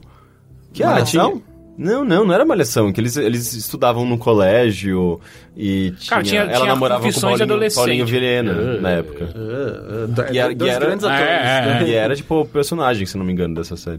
Mas. ah, então é. E aí acontece, ele, ele volta pra essa casa onde eles moraram a vida inteira da família ah, e começa a encontrar coisas que lembram a mãe dele, que morreu há muitos anos atrás. Ah, e aí ele começa a, a- a ter uma fixação pra pra entender o porquê. Porque ele não lembra exatamente quais foram as. Ele, ele lembra como a mãe dele morreu, mas ele, ele tem uma lembrança meio estranha sobre ah, o que a mãe dele fazia, ah, como ela tratava ele. E ele tem um irmão que não, não aparece em nenhum momento na, na- durante a, a- o filme, mas só que ele fala com ele no telefone de vez em quando e tal. Meio E- com um espectro em volta. da- Exato, é que é o irmão bem sucedido. É, se não me engano, ele é médico, é um irmão bem sucedido. Tipo, o pai, às vezes, por que você não é como seu irmão tal? Então fica esse, essa coisa desse passado o tempo inteiro assombrando ele. E ele começa a fuçar nas coisas da mãe dele, o pai dele começa a ficar meio puto. E o que acontece é que começa a rolar uma, uma transformação do, do personagem. Quanto mais o personagem entra nas memórias da mãe dele, mais ele começa a se tornar al- alguém, ao mesmo tempo que extrovertido, também violento. Não que violento de, de partir pra. Pro, pro, pro fim, mas ele começa a se tornar uma pessoa que responde eh, atravessado. Ele para de, de ser um, um coitadinho e começa a responder atravessado pro pai. Ele começa a, a, a- a- a enfrentar o- a, a figura paterna que sempre foi opressora pra ele. E aí, n- do meio pro fim do filme, que ele começa a mostrar, pintar tons, ah, não necessariamente sobrenaturais, mas espetaculares, ah, fantásticos, sabe? Ele- Ele começa a pintar coisas que pode ser que aquilo lá seja uma coincidência, ou não. Pode ser que exista alguma coisa ali, ou não. E aí o filme começa a to- ter um, um crescendo muito, muito interessante, que leva o personagem a fazer coisas que você fica... Caralho, mano! E- e, e é bizarro como ele, ao mesmo tempo, ele absorve a personagem da Sandy junto com ele nisso. Então, é- é... Em algum momento, tipo, os dois viram parceiros em crime, sabe? Aí você fica, caralho. E, e não tem nenhuma conotação sexual nessas partes, sabe? Existe uma. A Sandy era muito mais maléfica do que ela parecia o tempo Total, total, total. todo. Eu sempre senti isso na vida real mesmo. É. Ah, e a hora que ela canta, apesar de eu não gostar dela cantar, porque ela é a Sandy cantando, ah, é uma cena assustadora, sabe? Quando ela canta, junto, que os dois cantam junto. Quem faz o ator principal é o Marat Descar- De- Descartes. Eu não conheço ele. É, ele é um cara que é famoso no teatro brasileiro, ah, mas não na, na, na grande mídia. Parece que esse é o primeiro grande filme dele, de verdade. Ah, cara, eu. Ah, e a fotografia é muito boa. Ah, o filme basicamente se passa só em um lugar, que é o apartamento dos caras. E puta que pariu, é impressionante como ele- o cara consegue pegar todos os ângulos possíveis pra não parecer que é o sempre o mesmo lugar, não, não ficar algo repetitivo. Ah, a música é uma música legal, ela é uma música muito mais. É uma música de suspense, né? Aquela música mais eh, de ambiente, dan- cre- que, que dá aqueles crescendos ou fica minimalista. Eu aconselho. eh, aconselho não, eu, eu, eu, eu falaria pra todo mundo assistir esse filme, cara. Onde que tem? Netflix. Ah, tem Netflix. É. Ah, não, não, não, pera, desculpa. Esse eu assisti, eh, eu, reass- eu assisti ele no, no cinema a primeira vez, eu reassisti agora no, no NetNow, Hum, tá. que é o serviço tipo Netflix da, da Net. Mas, cara, deve Mas aparecer você no não tem que né? Netflix. assinar a net pra ter net? Acho- Acho que é o Net HD que você tem que assinar. Tá. Você Eu tava, tem? eu- não, eu tava na casa do sogro. Ah, ok, ok. Ah, enfim, cara, eu acho que é um. É um filme que você assiste e fala, caralho, o cinema nacional tem a, a esperança, sabe? Tipo, de coisas que não são ah, ah, tropa de elite. É, existem a possibilidade de outras. Esse filme foi super bem falado. Não, e sempre Cara, eu tem- gostei pra caralho, Tem sério vários mesmo. filmes bons nos últimos anos. Tem vários filmes que eu quero ver. O- A Praia do Futuro eu não vi ainda, que eu sei que, que eu sei que é bem elogiado. Ah, é, a gente vai- se a gente for procurar, a gente vai encontrar filmes ótimos brasileiros. Eu ia falar de outro filme brasileiro, eu esqueci É, você comentou que tinha completamente. coisas Eu esqueci, brasileiras. caralho, eu esqueci completamente. Alto da Compadecida. Não. Grande filme, grande livro. Sabe um filme brasileiro que eu não, que eu não aguento? Eu, acho- eu detesto. Cidade de Deus. Eu, Puta, eu vários. acho. Não, não, não é, não é porque é ruim, não. Porque é nojento demais. É amarelo manga. Puta, eu ia falar agora, Amarelo Manga, eu também não gosto. É Horrível. Eu esse nunca vi, filme, mas cara. conheço muitas pessoas também que não. não É, eu conseguem. acho que é total gratuito, boa parte do É, tempo. eu também É, acho ele ah. muito gratuito e. e- é, gratuito, assim, tipo, na tentativa de chocar, sabe? É, eu acho ele desnecessariamente nojento. Eu não gosto. Cara, que doido, eu esqueci completamente. Eu assisti também durante o carnaval. Sobre o que que era? Não lembro nada, se- apagou da minha mente completamente. É, Lisbela e o Prisioneiro. Não, não, é- é- não é coisa velha. Hum. Ahn, Aliás, eu gosto muito de Lisbeth. é aquele filme com a Carolina Dickman. Qual? Que um cara escreveu um romance, mas não foi ele que escreveu, porque ele roubou o romance do cara que morreu no acidente de carro com eles. Acho que é isso. Eu vi o trailer só, eu tô interpretando o filme. não, É. não, não. é Esse filme é relativamente, relativamente recente, eu acho que ele foi bem criticado no geral. É, Não sei, cita todos os filmes brasileiros que você conhece, Rick. Não. Mas Não? eu, ad- eu, Então só amo, metade. eu amo dois filmes, que é Central do Brasil, acho ele maravilhoso. Odeio, odeio Sério? do fundo do meu Nossa, peito. É um, road, meu Deus, é um dos que... melhores road movies Cara, que eu, eu, já vi, só não, cara. eu só não odeio mais do que aquele... Acho que dá pra classificar como road. É um road movie. É um road movie, claramente. É, eu não dei muita risada. Pra Ah, mim, então road- Deus é brasileiro não, também é road road movie. movie não é um filme de comédia. Ah, pra mim tem que ser. É um filme de, de, Deus é brasileiro é road de movie. viagem. risada com- É, e eu gosto muito de... Aquele outro que é a mesma atriz fez com a filha dela. Fernando Montenegro. É. e a- Ah, da, da areia lá. Meu Deus, eu odeio esse filme. Não, esse filme é bom. Puta que pariu, é muito chato. Eu, eu, não, eu, não- eu Nossa! nunca assisti ele inteiro, mas eu sei que ele é bem elogiado. Não, ele é bem elogiado, sem dúvida nenhuma. Eu Mas acho que não o viu melhor inteiro foi... e tá falando que é bom. É. E eu gosto muito de Abril Despedaçado também. A- Eu acho muito bonito esse filme. Eu Ah, gostei é, muito- é com o, o- Santoro. né? É esse, eu gostei muito desse e do bicho de sete cabeças dele. Esteticamente É, eu, acho, eu acho cafona o bicho Sete Sério? Cabeças. É, eu acho ele exagerado, Pô, Não, clichê. não, como exagerado? É é uma história real. É? Sim, sim, mas. Baseado no mas... tratamento que as Tudo bem. instituições davam. Obrigado, lembrei Tudo do filme bem, que eu queria mas, falar. mas a maneira, mas ele não é convincente, soa tudo muito forçado. Eu Não é- sempre achei ele muito. E olha que eu, eu assisti, assisti ele novo, eu- com 21 anos. É, Mas um sei o lá, som, 19 ao- o anos. som ao redor eu também gostei recentemente. Ah, o som ao redor, é verdade. Ele é um Eu achei ótimo muito filme. Alguém assistiu o Baixio das Bestas? Hum, Não. Eu queria muito ter assistido. Ah, Mas qual o filme que você assistiu que você lembrou? Vips! Cara, esse filme é muito legal. É um documentário. Ah, sobre aquele cara que se Aham. fazia. Tem Se Netflix passava. isso. Tem, tem, tem, tem. Peraí, deixa eu só pegar as informações pra eu não falar nenhuma Que bosta. é o cara que apareceu até no, naquele programa do Oi, gente. Gente. Não é esse daí? É esse cara? Sim, sim, sim. É. um cara que apareceu em tudo. Que ele apareceu no programa falando, fingindo que era real. Ele apareceu no jogo? Não, não. Ele apareceu Também só não apareceu em em programa vazio sobre celebridade. Não que o Jô seja um programa muito profundo, mas é melhor do que programa de Do que celebridade. o Oi, gente.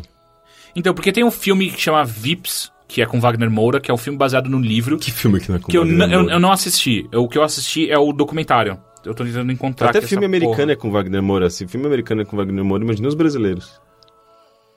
O documentário eu sei que tá no Netflix, eu acho que a capa do filme é até meio que a foto dele como se fosse uma revista Caras, não é isso? É, sim. Creio que é isso. eu É, sempre exatamente é esse. Ah, filha da puta. Pronto, puxei aqui as, as informações necessárias. Ah, É, Vips. tá, estamos, estamos recebendo aqui as informações, Teixeira de Fala, primeira mão. produção. Ah, vamos lá, então Vips é, é um, é o, pelo menos um documentário que chama Histórias de um Grande Mentiroso, que é baseado num, num cara que existiu na, na- no mundo real e no Brasil, que Ah, não, chama... tanto tempo atrás, na verdade. é Não, ele tá vivo ainda. Chama Wagner Moura... Não, Wagner Moura... essa, essa foi um erro muito bom, né? Isso prova o quanto eu não penso antes de ler. É, Marcelo Sim, Nascimento... cara, Wagner Moura é um Aquele que grande não tem mentiroso. uma perna? Ele tá fingindo ser ator até hoje. Ele tá fingindo que perdeu uma perna faz tempo. É o Mas- Wagner Moura que perdeu uma perna. Não! Eu tô misturando tudo, gente. Tá, n- não é o Roberto Ele tá Carlos. pensando- Não, não, Não, ele tá vai- pensando no- o jurado do SPT. Ele tá pensando no marido da, da Lima, da... Ah, o... o... Sônia Lima. É, ele tá pensando no... do marido dela, como é que é o nome Como dele? ele chama? Wagner? Pedro de Lara. Não, é Lembra desse? Wagner A gente alguma teve essa coisa. conversa semana É, passada. sim. Não, nossa, você errou, você errou pior que o Teixeira, É, eu sei. assim. Ah, enfim, é baseado num cara que chama Marcelo Nascimento da Rocha. Ah, esse cara. Esse cara é a prova de que. é, Você só precisa fazer t- t- é, cara de quem tem que estar no, no lugar que você tá. Você, Ele não, é- você não precisa ser ninguém. Você precisa fazer a cara de que você sabe o que você tá fazendo. Ele é um, um charlatão. Ele é mais um charlatão, porque ele também era traficante de drogas. Ah, só que ele é muito engraçado como, mesmo sendo traficante de drogas, ele assumia uma persona que ele não era. Conta a história de um, desse cara que ele, desde, sei lá, 16 anos, é um cara que viveu a vida dando golpe, basicamente. Falando eh, que ele era pessoas que, que ele era a pessoa que ele não era. ah, e ao mesmo tempo ele ganhou uma no- notoriedade bizarra em cima disso.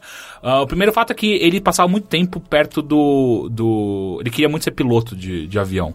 Ah, e ele passava muito próximo ao, ao aeroclube da cidade dele, que é uma cidade pequena, acho que de Minas. Ah, e ali ele aprendeu, ele foi tão chato com, com, com os pilotos ali, ele, ele aprendeu muita a linguagem aeronáutica. E isso fez com que ele fosse. ah, ah, protagonista de um dos maiores casos que, dele, que ele apareceu de fato na mídia. Que foi quando ele apareceu no, no programa da Mauri Júnior. Esse é o cara que eu falando, tava tão lembrado. é, da Mauri Júnior falando que ele era filho. Aliás, um dos diretores da Gol.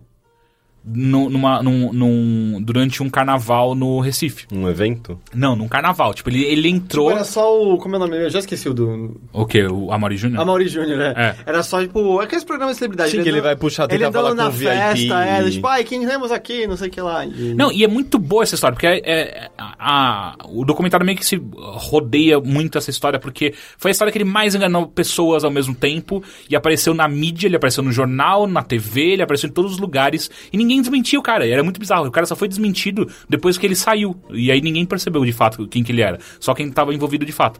Eh, ah, então o que, o que rolou é que ele, ali ele se passou como se, como se ele fosse o- o filho do dono da Gol.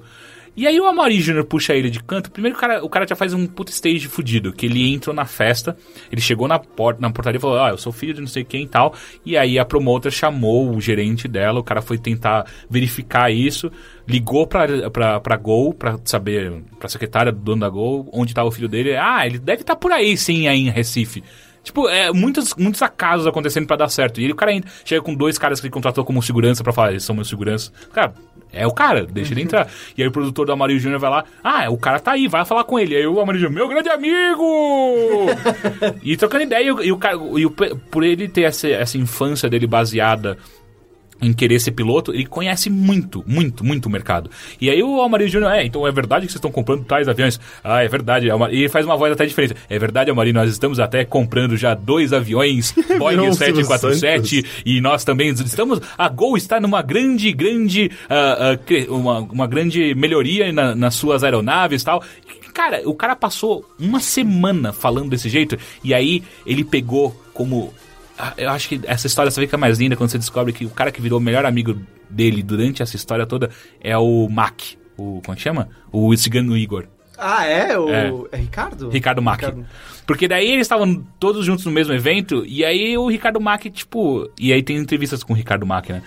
Ah, você vê o cara, o cara é poderoso, né? A gente fica, fica querendo saber como é que é a vida dos grandes poderosos do Brasil, né? Caralho, Você esse chega é o perto, objetivo de se almejar, você é. chega perto dele, e aí, pô, você começa a conversar com o cara, você vê que ele é meio introvertido também, porque o, o, o personagem, o personagem, né? o, o, o falsário, ele é gordinho, careca. E a real é que ele não tem, ele não é fodão, ele só se passa por pessoas assim. E aí o Ricardo Ma- Mack falando, é, ele não conseguia pegar nenhuma mulher, e aí eu fiquei meio que ajudando ele pra pegar as minhas, né? Chegava lá pras meninas, olha, aquele lá é o filho da Gol, o filho do dono da Gol. E aí é. A história se passa, tipo, durante uma semana ele se passa como filho do dono da Gol. Ele só é desmentido quando ele. ele ah, o Ricardo Mack ex- pede pra ele um favor de, de pegar um voo rápido pela Gol pra voltar pra São Paulo, que ele precisava de uma reunião e tal. E aí quando o cara vai tentar dar uma carteirada, porque ele tem um, ele ele fez cartões com o nome dele, sabe? Com o nome do filho do dono da Gol.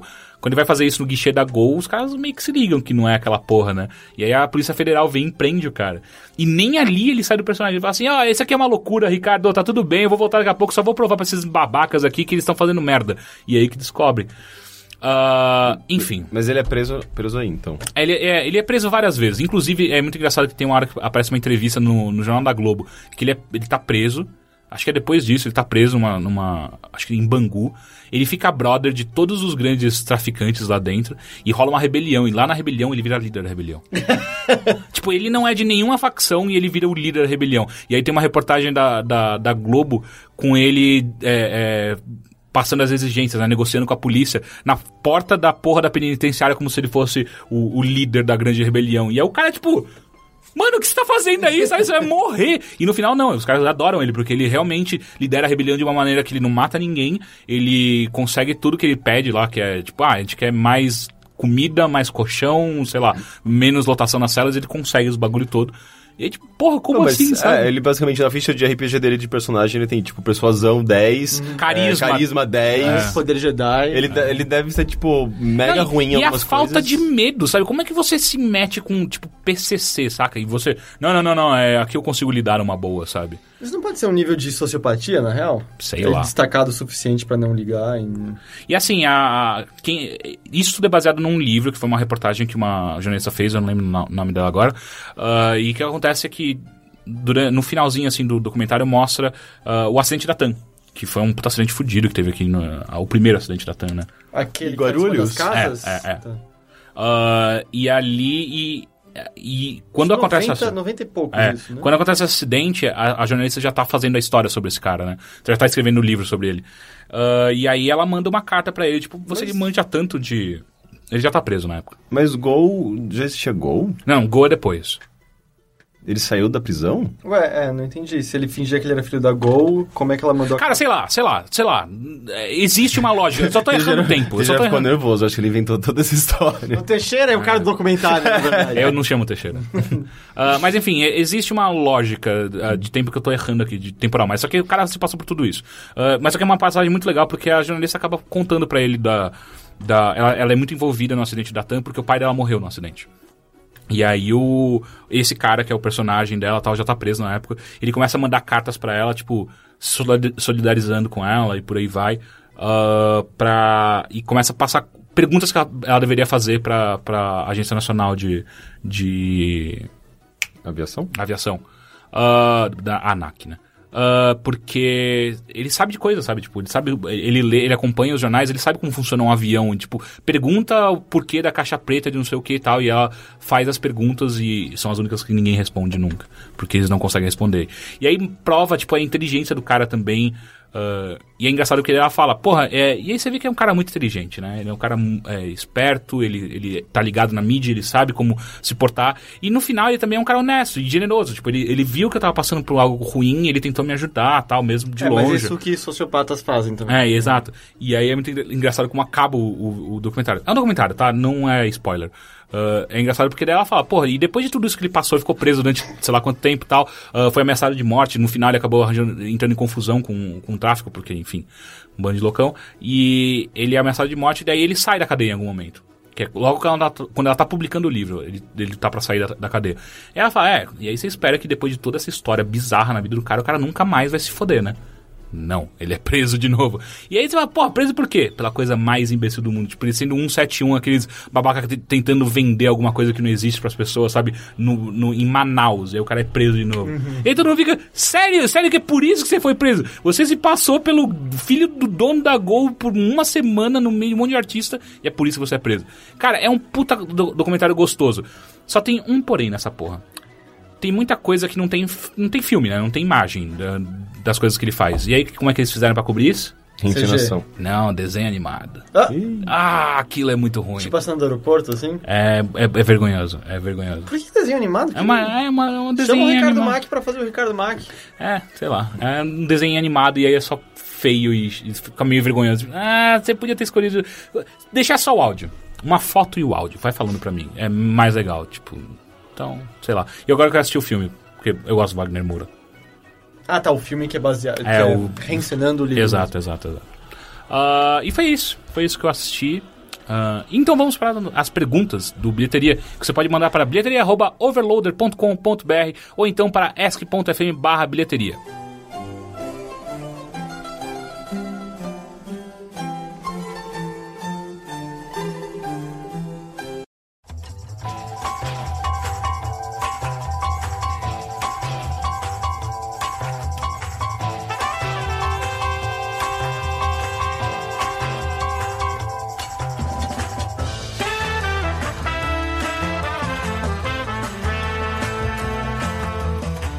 Primeira pergunta veio diretamente do ask- ask.fm. Passando só para dizer pro Teixeira que tenho um amigo mar- marombeiro que é poeta amador. Ele não escreve sobre Way, mas geralmente sobre causas sociais e amor. Mas é o único maromba poeta que eu conheço, então talvez o Teixeira esteja certo. Eu peguei isso que não é uma pergunta, só para afirmar que eu tô certo. Não, eu, eu mesmo te provei errado na outra vez, Eu não me lembro disso. Eu também não. que n- o cara não faz poesia, mas ele fazia umas coisas artísticas com tricô, e ele era super marombeiro. Tricô não é arte. Ah, gente. E eu, e eu, e eu tava falando de poetas em específico. Ah, segunda. Eu quero... é, o microfone não capta, mas o Henrique, brevemente, de maneira escondida, mostrou a língua pro Teixeira. Melhor a língua do que outra coisa. como o dedo. Segunda pergunta. Eu queria saber, se vocês fossem produzir um ou mais filmes adaptados em jogos, escolheriam que diretores? Estive confabulando sobre isso esses dias e pensei como ficaria um God of War do Darren Aron- Arono- Aronofsky ou o filho do Bowie dirigindo um Assassin's Creed. O Aronofsky fez recentemente é, aquele filme da Arca de Noé, né? Que todo mundo ficou tipo... Sim. Sabe, o, o meme da, de, de ombros. Não, não, do não de faça esse ombros. meme, nem, nem fale sobre ele, porque é um meme de 2012. Gente, por favor, vai, todo mundo sabe o que é o meme. É, é só pela facilidade de compreensão de uma expressão que eu tô fazendo no momento. É, Que se traduz muito bem em áudio. Ah, esse silêncio foi o Henrique fazendo a expressão de novo. Então, é, ele já fez um filme épico eh, juntamente com outro diretor renomado, acho que o, o- recentemente, que também foi um filme épico bíblico. E- Qual? O do com Christian Bale, que ele é não sei o ator. É, eu sei- Moisés? é, eu acho que sim.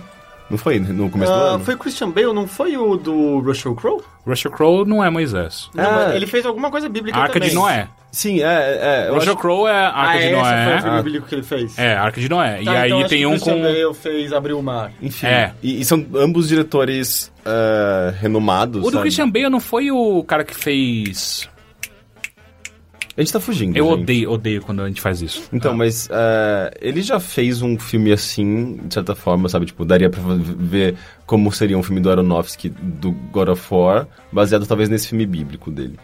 E não, isso, pelo que eu sei, é meio irrelevante, sabe? Tipo, quem- dos filmes do Aronofsky você quer muito, se, se, se interessa muito mais por Pi ou por, sei lá, o, como chama o, o c- do Cisne, Cisne Negro, né? Cisne Negro Sim. ou Lutador. Então, um diretor e um jogo... É, a- a- acho que a ideia aqui é a gente pensar em. Nossa, Silent Hill do David Lynch, seria incrível. É, exato, pensar em jogos que às vezes não simplesmente combinam com o diretor. Eu quero Ah, não, que o mas- Wes Anderson dirija O Segredo dele dos Macacos. Nossa, que ser E aí ele pode até usar aquelas quebras de pan dele pra ser a parte do cara no 2D mesmo.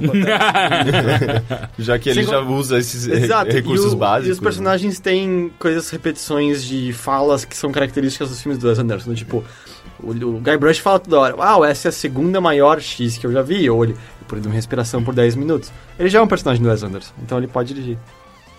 Eu ainda prefiro o Silent Hill do David Lynch. Um não exclui o outro, cara. E não é uma competição.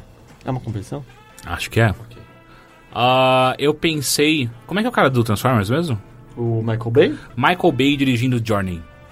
Ah, pra estragar de vez. Nossa. Sim, sim, sim, sim. Cês- cês- cês- Tudo bem, a sua funciona, Heitor. Agora o Michael Bay dirigindo. Mas eu acho que a Journey? brincadeira era exatamente essa. Vocês foram pra. Ah, não, vamos levar a sério, vamos ver qual daria eu, certo. levo, eu levo tudo a sério. Eu não consigo imaginar. Assim, tipo, simplesmente é, eles se, se anulam automaticamente e geram um limbo. Não, Não, cara, mas, imagina pô, a quantidade de flares que ia ter, Exato, lens é uma flare. viagem. Não, mas isso quem tá faz bem- Lens, é. Lens Flare é o J.J. Abrams. Não, o. o- É, é explosões. É, Michael Bay explosão. Mas também tem lens flare. Eu assisti agora há pouco. Mas imagina quantas explosões no deserto até chegar e a luta do cara sem braço contra aquela minhocona louca. Ia lá. ser muito foda, cara. Não ia, ia ser uma merda. Não, ia ser muito doido. Mas. Mas. Mas. é o Heitor- Ia, ia- ia o Heitor levar a tem essa grandiosidade mania. necessária, sabe? Ahn, Mais algum? não tem tantos diretores com uma identidade tão. Eu queria ver um Tão bem Dave- definido, David sabe? Fincher fazendo uma adaptação de Res. Tipo, não, dá pra fazer uma adaptação de Res. Não inventa, Henrique. Super abstrato, sim, super. E, e- e tem uma história. Você consegue contar uma história no cinema sem usar lingua- a linguagem falada? Seria um filme mudo, eletrônico, do David Fincher. Tá ficando- é, lembra aquela, aquela introdução do, do homem que, que não amava as mulheres. Porra! Essa introdução é muito chata. Não, é incrível, é linda aquela introdução. Caralho! Kubrick fazendo Hotline Miami. Ele, não- ele não existe é, mais. ia ser boa. É, Imagina. verdade, ia ser legal. Então eu quero. Charlie Chaplin dirigindo Brothers A Tale of Two Sons. Porra, ia ser muito triste, cara. Esse Não silêncio. dá, tu não tá imaginando. Imaginando a cena. Ahn, e por último, eu quero o Paul Thomas Anderson dirigindo Mario Kart. Literalmente, o Paul Thomas Anderson num kart. num kart do Mario. Ah, É que a gente esquece desses jogos, a gente tá pegando jogos com narrativa, né? Então, eu É. tentei bus- eu quero buscar um Spielberg que dirigindo FIFA 98. é, o É por causa da 98, música. é, A é, música é muito boa. Tem que arranjar a trilha sonora do Blur. fosse. Eu quero o. David Lynch dirigindo. Pera aí, é do Blur, do 98? Acho que é. É o. Não, pera Não, aí. não. I got no É que- doubt. não, esse é Copa de 98. Ah, é? É. Oh, Danny Boy. Isso não é Blur. Não, isso não é. tipo Isso é Mas eu Chumbawamba. complemento. Mas Mas eu acho- Chumbawanga, Mas eu é. acho que talvez tenha Chumbawamba. também uma música. Não, eles têm uma música, não lembro qual que é. É, é. Eu quero Spike Lee dirigindo Tetris. Mas eu vou do David Lynch, David Lynch com Resident Evil ia ficar legal. Porque, tipo, e aí, os zumbis são, são os seus monstros interiores? Porque, na verdade, a mansão representa o que é guardado dentro de você. Quem, quem, é, ó, E a cobra é só os seus desejos másculos que você não guarda dentro de você explodindo. E aí vai ter uma cena mais ou menos de sonho do protagonista, em que a cabeça dele explode mais ou menos como em Razorhead, mas em vez do feto, é só a cobra saindo e dançando. Isso tá, um pouco. isso tá mais pra Cronenberg. Não, você viu Eraserhead? Tem literalmente a cena que eu acabei de escrever. Não, eu não assisti a Razorhead ainda. Exato, Vê como ele me critica? É é, é. Ah, O Cronenberg dirigindo Mario Bros. eu tô pensando no. Puta, esqueci o nome do ator que. Do ator, do diretor com óculos, o. tiozinho. Kevin Smith? Não. Não, tiozinho. Ah, Woody Allen. Woody Allen. é. Tem O que ter algum, algum Nossa, jogo com não, o Woody Allen. faria, sei lá, é, tem que ser um filme bem de cotidiano. Então, eu não sei, eu acho que o relacionamento. Woody Allen com um point and click ia dar certo com o personagem perdeu, tipo Day of the Tentacle. É. Ele assim, oh, I don't know how to solve this puzzle. Oh,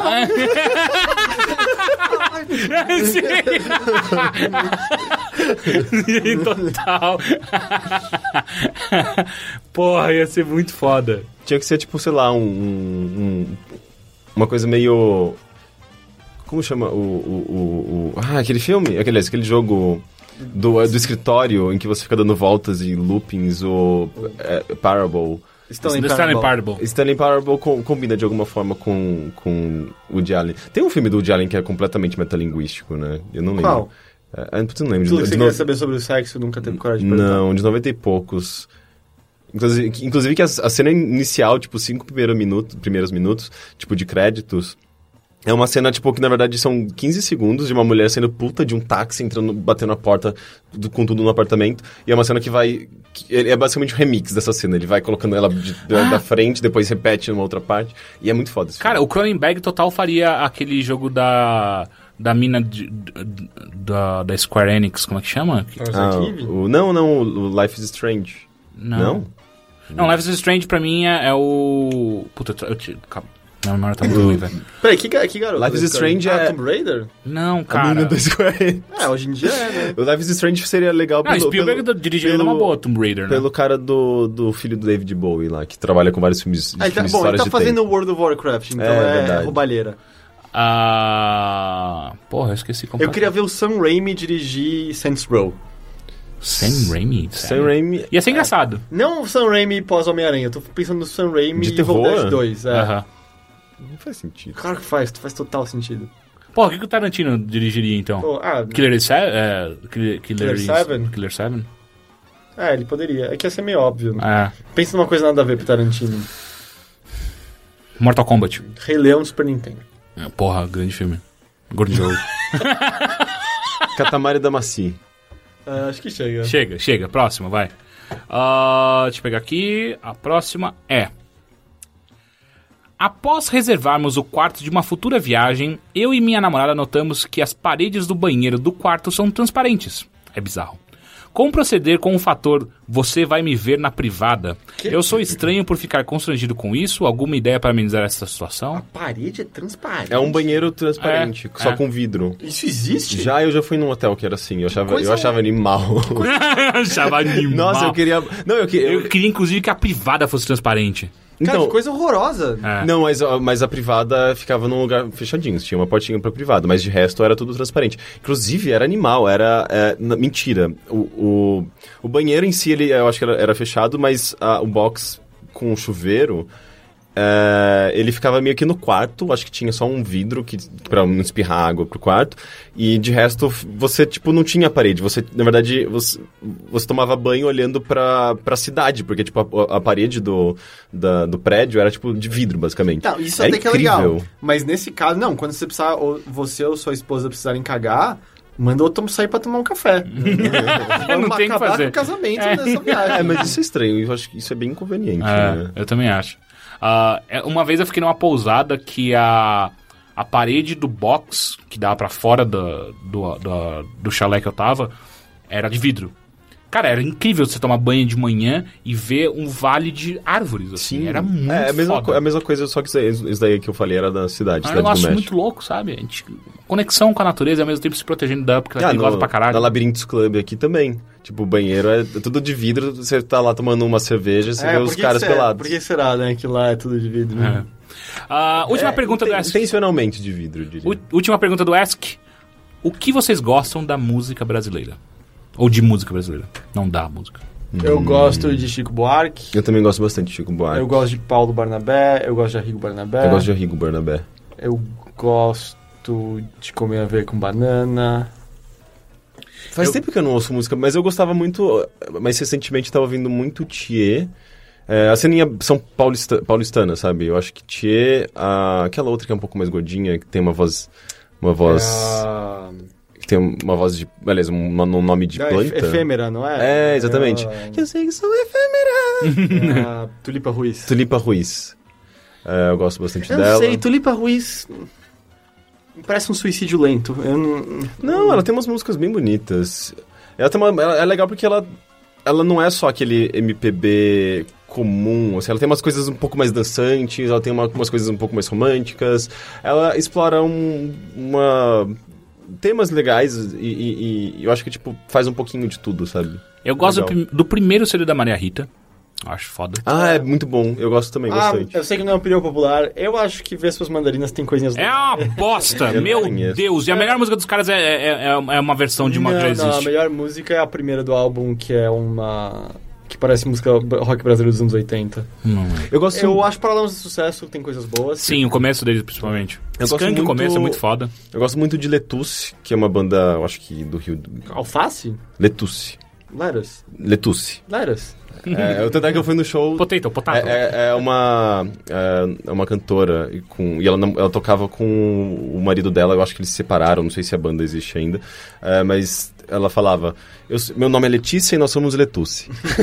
Ah, tem e eles são muito bons. Uma banda brasileira que a última vez que eu vi ao vivo faz oito anos, então talvez eles não existam mais, mas chamava Lulina. Eu não, acho- existe, existe. Eu, eu existe. achava- os dois shows que eu fui eu achei legais. É o... Uma garota no É. vocal. É? É. É, enfim, eh, tem, tem um, um, um colega de. ex-colega de trabalho que trabalhava no IG que chama Marcelo Costa. Ele era editor de home lá. Ele é um cara que manja muito de música e principalmente música brasileira. É um cara que fica eh, cavocando. Ele tem inclusive um, um blog track grandinho só sobre isso, chama Scream and Yell. Ah, e ele, outro dia eu vi ele inclusive postando alguma coisa sobre a Lulina. O, bom, é, nosso ex-colega do IG, o Marcelo Pagotto, é baixista no Gram. Eu gosto muito que do primeiro CD do voltou Gran. agora. É, o novo CD eu não escutei, mas eu gosto muito do primeiro CD. Nunca foi assim, extremo fã, mas eu acho que tem, é legal uma banda. Ah, eu gosto muito da- de uma outra banda de amigos nossos, que é a Toco Savana. Eu gosto muito. É um rock. é- é- é- eu não vejo muitas bandas assim atualmente no Brasil. É muito louco. Tipo, é um rock rock de verdade. Não é, não é metal, não é hard rock, é rock. É aquele rock puro. que não existe mais. É, exato. É muito louco. Eu gosto muito, muito deles. E Eles estão com. São no segundo CD deles, é muito, muito bom. Ah, eu gostava, gostava, gostava muito de Matanza. É, né? Uhum. Não- é, então, eu- e tal qual eu gostava muito de Várias Virgens. Eu também não consigo. É, não, acho que faz total sentido. Se você Adolescente. deixar de gostar de um, você deixou de gostar do outro. Porque Ah, eles caminham muito no mesmo lugar. Ah. Eu gostava muito de uma banda que tinha. É o Luiz Tati ou o Paulo Tati? Talvez os Tem dois. os dois. Um deles é o que, É o- que tem na sopa do neném. Talvez, talvez seja esse. Será Que é o, que é o quem? É o tem Luiz? Mandioca. Será que tem uma minhoca. Tá, piroca? Não, é minhoca. É minhoca. Então, mas qual- quem que é esse? É o Luiz ou o Eu Paulo? acho que esse é o Luiz, ou é o pa... acho que ele é o Paulo. O Luiz é, o pro- É. Luiz foi professor meu na faculdade. Então, eu. Ou é eu o Paulo? é, então, aí Você tá. é eu cercado não de sei. celebridades o tempo Enfim, inteiro, né? enfim, tem- é um dos dois com a. Esqueci. Nausete, que é uma cantora de MPB muito foda. E, te- tipo, enfim, era um grupo grande chamado Rumo, eh, dos anos 70, 80. E era muito foda, cara. Eu lembro que até hoje, se eu Porra! ouvir esse- os álbuns, eu fico encantado. Porque eles misturavam uma coisa meio. Demônios da Garoa, e só que era bem falado também, era muito sobre cotidiano na, paulistano, sobre tem uma, uma música linda que é sobre como as pessoas no centro correm pra debaixo da- dos toldos pra fugir da chuva e esperam, esperam a chu- a chuva passar enquanto observam a cidade. É linda a Falando música. em paulista, eu gosto muito de Emicida. Ah, Acho muito foda. Eu não gosto de criolo. Gostei, a primeira vez que eu escutei, falei, ó, criolo é ok. Agora hoje em dia eu só acho chato pra caralho. Meu avô também acha isso. É. Agora Emicida eu acho muito foda. É, eu, não, eu não sou particularmente fã. Eu acho é... da hora. Eu gosto muito de Racionais Tem uma também. banda dos anos 80, eu tento lembrar. É Fio- Violetas de Outono, é isso? Sei lá. Se for Violetas de Outono, as- na minha memória essa banda é mó legal. Eu acho que eles tiveram uma carreira relativamente curta.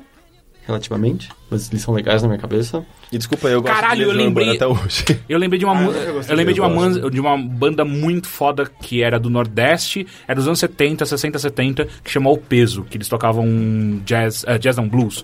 Caralho, esses caras tocavam blues e rock. Era, mu- mano, era muito foda, meu Deus. Ah, Mutantes, óbvio. Mutantes. Ah, Mutantes, Mutantes, brilhante. Raul Seixas, Raul Seixas é mó legal. Eu não gosto de todo o trabalho do Raul Seixas, mas eu gosto de boa parte. É uma- gosto muito de ele é- Tim Maia, ele é uma- muito é, Tim Maia. tem coisas da hora. Mas Tirando o- quando ele faz o começo. música infantil pra adulto. É, É. eu gosto do começo. Mas demonstra bastante. Chocolate! É, Eu, eu, Quero chocolate, eu fiquei bem, bem surpreso até, porque, tipo, eu não ouço tanto Cara, música brasileira. ah, eu tenho, eu atualmente. tenho uma, uma que eu tava citando essa semana. Eu nem nem ia falar do CD nem nada, mas enfim, eu gosto bastante que chama Carol Conca.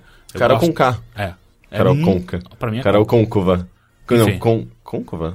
Concova. Que? Do que? Ele, ele fala o nome certo, depois ele, ele- ele se erra, sabe? Carol Ah, com K, ela é boa, ela é, curitibana. muito bom. é- Eu gosto, eu gosto muito. Ah, o- o- eu gosto dos dois projetos ah, so- solo, entre aspas, né? longe do Los Hermanos, do, não do Camelo, do outro. O Amarante. Eu gosto muito dos dois projetos, que foi o- a banda que ele fez na Califórnia lá, que eu não lembro o nome agora, e a orquestra gigante que ele também fez aqui no Brasil. Eu não lembro o nome dele, mas eu gostei bastante. E é isso. Ah, um e-mail. Ah, vocês não mandaram e-mails muito bons, as perguntas do SFM foram melhores, mas vamos pro nosso único e-mail, que eu acho muito relevante pela discussão que a gente teve no Ok. letria passado. vamos lá. Olá a todos! Oi. Ouvindo vocês falarem na sessão e-mails do último episódio de bilheteria sobre, sobre como adquirir certos tipos de mídia, reacendeu um questionamento antigo que tenho sobre o custo digital das coisas, sejam elas quais forem. Simplificando e generalizando como isso funciona, consigo entender o valor de um bem industrializado, um celular, por exemplo. Existe o design, a manufatura, transporte, materiais utilizados, etc. No que diz respeito a uma música, filme, videogame ou qualquer outro produto que é vendido através do meio digital, não existe um valor físico, entre aspas, associado ao objeto. Não existe também uma oferta, à pro- oferta e procura, pois ele não acaba, ele é digital e infini- infinitamente copiável. Isso cria um valor atribuído ao produto que eu acho estranho. Ele deveria ter um produto, ele deveria ter um custo inicial estabelecido e de acordo com o número de vendas ficar mais barato? É uma pergunta. Por exemplo, um quadro que vale 500 reais pelas horas de trabalho e outros custos. Para o criador dele, se for vendido digitalmente, digamos que por 50 reais para cada download, para para cada download. Se 15 pessoas compraram, ele já teria pago seus custos e lucrado com ele. Porém, ele pode continuar a ser vendido sem nenhum outro gasto, entre aspas, para o autor. Esse tipo de sistema funciona? É um preço justo sobre os objetos digitais? Como que vocês veem esse tipo de, de relação? Grande abraço, continue com um ótimo trabalho. Bruno Cassol, 26 anos, de. ah, eh, Ele não é de arquiteto, mas ele é um arquiteto de Santa Maria, Rio Grande do Sul. Isso me lembra um, um texto que eu li na faculdade. eh, era bem, meio, meio filosófico, inclusive, que era justamente sobre eh, o valor das coisas na era da reprodu- reprodutabilidade técnica, alguma coisa assim. Tipo, e, e é um te- era um texto sobre até que famoso. É, eu não na sei se real, era do Humberto isso é uma Eco, sei lá. discussão- É bem antiga. Não, é- é uma é. discussão enorme. E é bem acadêmico isso, inclusive. É, por, e, sei lá, se você vai. Acho que dá pra você entrar em ramificações sobre eh, questão de economia e o capital e mais-valia e aquele monte de outra coisa que a gente fala sem saber exatamente o que é. Mas eu acho que. Eu sinto que na percepção das pessoas isso é um questionamento que, por conta na- da naturalidade, ah, se tornou fácil de aceitar. Porque eu lembro que, assim, no começo da distribuição digital, quando havia o conceito de você comprar uma música pela internet, especialmente quando você tinha tão difundido meios como Casal, Napster, que a gente mencionou antes, ah, ou questão de filmes, quando também não era tão lógico. Você não tinha um sistema como Netflix e tal. Eu lembro de pessoas que olharam e falaram, mano, isso é insano. Por que que eu vou gastar dinheiro comprando um álbum se eu posso baixar de graça aqui do Uma lado? coisa que nem existe. que nem existe. Fi- E era, uma, entre era um aspas. questionamento comum. E beleza, tem gente que pensa assim até hoje, tem gente que, independente do dinheiro que tenha, jamais vai gastar dinheiro com música, jamais vai gastar dinheiro com jogo ou filme. Mas eu sinto que simplesmente por conta da presença constante, mais do que isso, as novas gerações, cuja única presença é a dessa forma, tipo, quem tem, sei lá, 19 anos agora, eu acho que provavelmente nunca comprou um CD físico, talvez. É bem Não provável. sabe nem como executar um É, CD físico, Porque já sabe? faz. É, Colocar já num devem ter drive, dar um play. computadores talvez sem drive de CD, sabe? Porque há 10 anos que eu basicamente não compro álbuns. Compro um ou outro que eu quero ter fisicamente ali e acabou. E outras Então, acho vezes, que e às isso- vezes a coisa só tá disponível digitalmente. Digitalmente. Então eu sinto que simplesmente ocorreu é que se tornou presente e virou a norma. Virou mo- me- meio comum, porque faz muito mais sentido você comprar a música digital e cada vez mais o jogo, o filme. E aí, por conta disso, ficou mais fácil de você entender o valor atribuído a isso. Você não questiona, porque eu entendo o que você diz sobre a manufatura, o design, os materiais. Mas qualquer coisa, isso dá um valor eh, fisi- eh, dá meio que um valor absoluto àquele produto, você sabe como ele barateia e depois você tem o lucro em cima. Nesse caso, a gente está falando assim, tem um valor ah, atribuído a servidores, a distribuição, a banda e tal, mas a gente está falando de royalties, a gente está falando sobre o preço que você atribui à criação artística ao suor humano utilizado E ao mesmo na tempo criação daquilo. é, é su- bem subjetivo. E, depende, e esse preço varia muito, né? No Varia. caso de uma, um, um, um álbum ou qualquer coisa passada por um, um distribuidor primeiro, ó, geralmente ele vai te- atingir um- preços um pouco maiores, porque você vai estar trabalhando com uma, um portão ali, Uhum. que é a distribuidora, e você tem outros gastos envolvidos ali, né? Tipo, que no caso de, sei lá, marketing, outras coisas do tipo. Agora, se é um, se é um artista que solta um álbum no Bandcamp, ele, ele que estabelece o valor dele, e geralmente... É, é altamente subjetivo. Ele não vai fazer inúmeras contas pra saber o que vai cobrir e geralmente Que é eu uma acho que coisa... tá errado. Sim, pode, tá- pode ser que sim, mas às vezes ele. ah, eu não sei, às vezes não é nem, nem o, a pri- o principal o- a fonte de renda dele. Por isso que é- é- eu acho. Eu não sei se tem uma, Assim, uma mas- resposta Mas certa ele, pra ele isso. também fala do negócio assim, ah, quanto mais compra, mais não deveria baixar o valor. E na real, normalmente o preço das coisas físicas abaixa o valor, não porque elas se tornou comum no mercado, a gente não tá falando de ouro. Sabe, é, é, é comum que essa flutuação de preço exista quando a gente tá falando do mercado de usado, se aquele produto se tornou raro. Mas na real, a prateleira tem muito mais a ver com o espaço físico que a loja tem para se livrar daquele produto e botar novos no lugar. Então ela baixa o preço de coisa velha, cuja procura já deve ser menor, afinal, quem queria muito aquele produto já o comprou em, em torno do seu lançamento. E aí depois ela quer se livrar do espaço para ter a prateleira livre para poder botar os novos lançamentos. Então não faz, eu não acho que é tão aplicável a ideia de quanto mais você comprar digitalmente o negócio, ele deveria baixar. Na verdade eu vejo até o oposto, o exemplo do Bandcamp que você falou. Um novo cara, um novo músico aparecendo que é uma completa incógnita, ele vai botar um valor baixo. Mas a partir do momento que talvez ele tenha agregado fãs e seguidores e pessoas que apreciam o valor do trabalho dele, aí sim faz muito mais sentido ele, quem sabe, aumentar um pouco, porque ele sabe que aquelas pessoas reconhecem a qualidade e estão dis- dispostas a dar um pouco mais de dinheiro por aquilo. Inclusive o próprio Bandcamp tem um, acho que tem um modo, um, um- uma assinatura pró, se eu não me engano, que dependendo do ta- da, da quantidade de, a- de música que você vende lá, ele, ele fica mais barato pra você enquanto artista, sabe? É, e eu não sei, tipo, eu acho que tá- talvez est- até esteja atrelado isso, mas ah, eu não sei, é, é engraçado, né? Tipo, o, o- o valor das coisas ah, físicas é, é- é- é mais estabelecido em geral, me- é né? Tipo, mesurável, você mais pega, você fácil, pega- né? é, você pega de jogos, é, tem uma coisa mais a ver com o mercado e o preço estabelecido em geral, assim, pela, pela indústria. E daí você sabe que, tipo, ah, um jogo novo custa 60 dólares. No jogo, de- nos jogos digital não tem esse padrão, porque... é, primeiro que, às vezes, a distribuição... O modelo de distribuição é diferente. é, e a, a própria maneira como eles promovem o jogo, às vezes, é muito... é, de cada, cada plataforma promove de um jeito. O E se Steam qualquer costuma dar, coisa- Uhum. dar- dar desconto antes do lançamento. E depois vai pro Como preço incentivo normal. de você comprar antes. Sim, e de repente vem aqueles descontos, mega descontos de É, não, final e de ano. se qualquer coisa, isso é pior por conta da distribuição digital. Porque a gente tem o exemplo do Steam que, que faz isso direito. No caso de jogos especificamente, que faz isso direito, que volta e meia tem ótimos descontos, mas existem outras plataformas de distribuição de jogos que não fazem isso e também de música e filmes que, que não seguem o mesmo modelo. Porque o lance é que, justamente por conta dessa dessa tendência de mercado de e você ter ó, as lojas como pipeline para chegar nas pessoas, era muito mais normal você ver essa flutuação de preço. O digital, na verdade, pode ficar muito mais estagnado e a gente muito mais refém da, da vontade de distribuidoras. Mas, gente, eu tô viajando ou ele tem uma hora que ele comenta no... No e-mail alguma coisa sobre um quadro, 500 reais? Sim, sim, sim. Quem é, o- fala? ah, cobrar um quadro por 500 reais, que é meio que o, o quanto custou pro, pro, pro pintor. Então, Aí que isso tá, é uma o coisa que não pintor faz sentido. Não é, é o valor do subjetivo quadro não é o também. valor da tinta e da moldura e do pano, é o valor... Mas tá agregado. a- Não, nem um pouco. Ah, deveria. É um valor não, de simbólico, maneira quase. nenhuma. O valor né? da arte está na, Ele no- na estabelece. construção artística. Não, eu, eu acho que, o- que, o, que um artista ele pode muito bem colocar a hora homem que ele, que ele trabalha naquele negócio. Ah, então sabe? ele não é um artista. Ah, não discordo. Daí é, uma Tipo, visão, é, uma, é uma visão muito, muito, muito hora- idealista de. Mas, da- de novo, da- cara, a hora homem, você não tem um, val- um prazo fixo pra você terminar uma obra de arte. Não, não, você não precisa ter um prazo fixo, mas quanto tempo você demorou pra fazer Ué, aquilo? tá, se ele demorou três anos, aí você vai determinar. É, se você a tá obra querendo- for uma é. bosta, não tem mercado Você tá querendo pra isso. racionalizar um negócio que não é, Não, raci- eu tô- não, é não. racional. Eu não tô falando que não. é, Talvez eu tenha fraseado errado, mas o cara pode fazer isso. Deve, não sei. Ele pode. Eu acho que é o, ah, um problema sério de, por exemplo, músicos que estão começando, quando eles não, colo- não sabem quanto que custa a hora dele.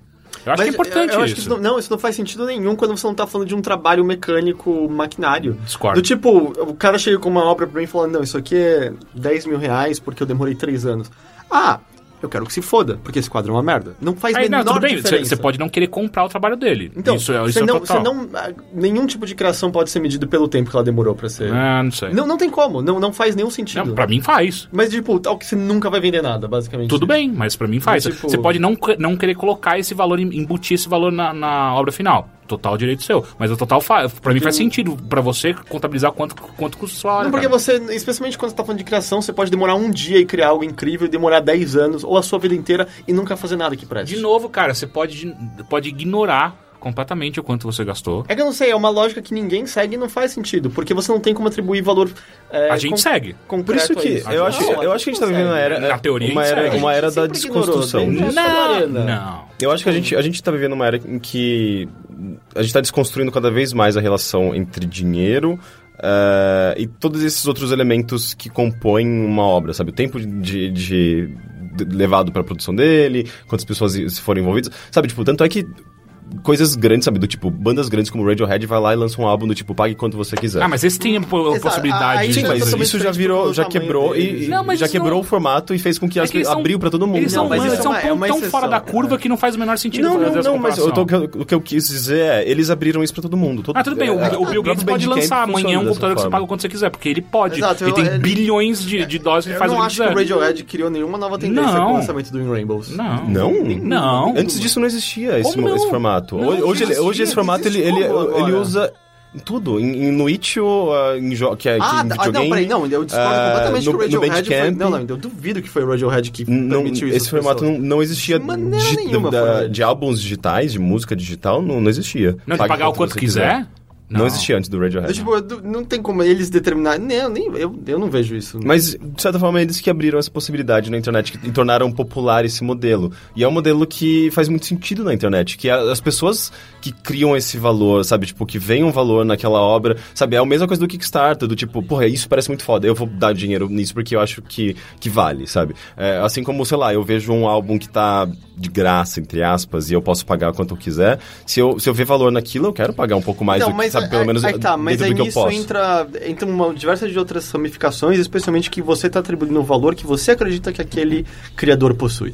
E na real, a média que as pessoas vão dar vai ser 5, 10 dólares. Mas até aí é- Comparado ao mercado antigo é pouco, mas na real acaba sendo bastante quando você consegue conversar diretamente com, Sim, com o seu é, público. se você tem um público fiel e, você, e o- e esse público valoriza o seu trabalho, você quer consumir aquele. Você quer, você quer que ele continue fazendo aquele trabalho bom, sabe? Eu lembro que tinha uma banda, inclusive falando de bandas brasileiras, eh, eu, eu f- eu- na terceira ou quarta vez que eu fui no show do Tigre Dente de Sabre, que é uma banda que sempre fazia show aqui em São Paulo, eles continuam fazendo show em São Paulo, eu cheguei num ponto e falei, ok, eu gosto muito disso, eu quero comprar o álbum deles. E não- eles não tinham lançado nenhum álbum. Eu lembro que no final da banda eu cheguei pro baterista e cobrei, sabe? Pô, eu quero comprar o álbum. Se vocês estiverem disponíveis, eu quero pagar o quanto, sei lá, 10 reais, 15 reais, 20 reais, o que for, sabe? E. e- ou seja, tipo, eles. Eles, eh, eu vi valor naquela banda e eu queria pagar algum valor pra- pra pra aquilo, sabe? Porque eu quero que eles, eu queria que eles permanecessem, eu queria consumir o- a obra deles. Eu acho que tem tudo a ver com esse, essa era que a gente vive, sabe? Tipo, Mas, mas até voltando mais à pergunta dele, assim, é... Eu não sei, eu sinto que as pessoas acham que cada vez é menos esquisito. Do, do tipo, talvez se eu falar pro meu pai, ah, pai, você paga 15 dólares nisso aqui no iTunes, e aí você tem esse álbum que é só um monte de dados no seu computador que só deixa você ouvir em certos lugares. Ele, não, é... vai Se ferrar, eu vou comprar o disquinho na loja, e eu posso botar no meu carro, eu posso botar no meu som na sala, e eu posso fazer o que eu quiser com ele. E eu em total entendo. E também há a sua lógica, há o seu valor em, em cima disso e tal. É, eu acho que as Ah, pessoas- É, ma- é mais seu, sabe? Sim, É, sim. Mas, Uhum. Mas, eu acho que é a mesma rela- relação do do meu pai com o banco, por exemplo. Ele não consegue usar de maneira alguma o banco digital porque ele acha esquisitíssimo, ele acha inseguro. Eu não sei o que acontece. Ele prefere ir 10 vezes no banco numa semana do que us- fazer uma vez só na, na internet, sabe? mas eu acho que é simplesmente questão de que tá acontecendo, se tornou como mais rápido do que a gente imaginava. Mas eu não acho de maneira nenhuma que tá tudo acertado já. Assim, tem muita coisa esquisita em relação também a, a preços, distribuição, questão de disponibilidade, a questão de descontos, quão dono você é realmente daquele conteúdo Uhum. e tal. E na real existe uma coisa que remedia isso tudo. É a pirataria. Do tipo, se você compra algo e perdeu, você acaba sentindo o direito de piratear e ter aquilo di- eh, direi- ah, direto, ah, o direito àquilo. Ou do tipo, ah, eu quero ter isso aqui nesse meu HD na nuvem, mas o formato proprietário pelo qual eu comprei não permite. E tipo, existe como você ter acesso àqueles arquivos de forma a botar lá aonde você quiser. Então, eu sinto que é meio que essa liberdade e que as pessoas acabam sentindo, sabe? De como remediar a, a- a- as restrições que certas distribuições digitais. É, eu acabam detesto o impondo. iTunes, por exemplo. acho um Eu não nojento. compro nada não, pelo iTunes. iTunes, é de nojento. É maneira É. extremamente restri- restrito. Você compra um negócio, só pode. eh, se eu quiser, se eu comprar um filme no iTunes, por exemplo, ou alugar, eu só consigo assistir na minha TV se eu tiver ah, o, o Apple, Apple TV, TV. sabe? E é, Ou conectar os computadores na TV. É, É, põe um, sim. um HDMI. mas ele- eu, não, eu não tenho de maneira alguma acesso ao arquivo, sabe? Eu acho bizarro. É, não, de- jamais nada pelo iTunes, de maneira nenhuma. Não, a Apple é, é notória por como ela bloqueia tudo que ela faz, né? Uhum. É assustador. Inclusive o, pr- o próprio celular, eh, computadores e por aí vai.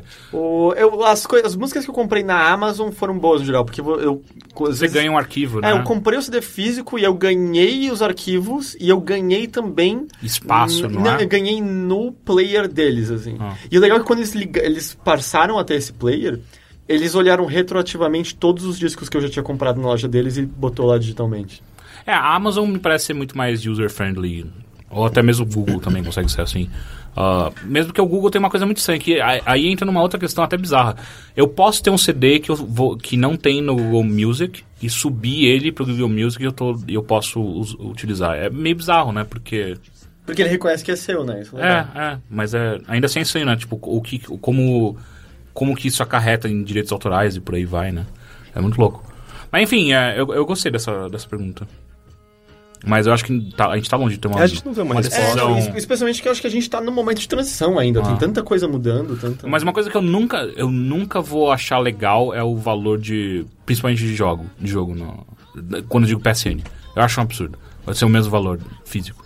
Ah, Não faz o menor sentido. Ah, não, isso, isso não faz ne- não faz Eu sei, faz sentido do ponto de vista de lojista, mas não pra mim do ponto de vista de consumidor. Pra você não minar a venda de jogos físicos. Ah. Ah, É, nem deveria ser tão mais baixo, porque na verdade a maior parte do preço tá nos royalties, não no plástico. Ah. E no da próprio caixa, marketing, no- o caralho é é. 4, né? Mas nem que fosse 5 dólares mais baixo Ah, deveria ser. Faria mais sentido, tipo, ah, ok, eu sei Por porque eu isso tô que eu falo, pagando assim, menos. se não fosse o Steam, eu, tipo, a gente estaria muito mais rendido do que a gente tá sim, agora. sim, sim.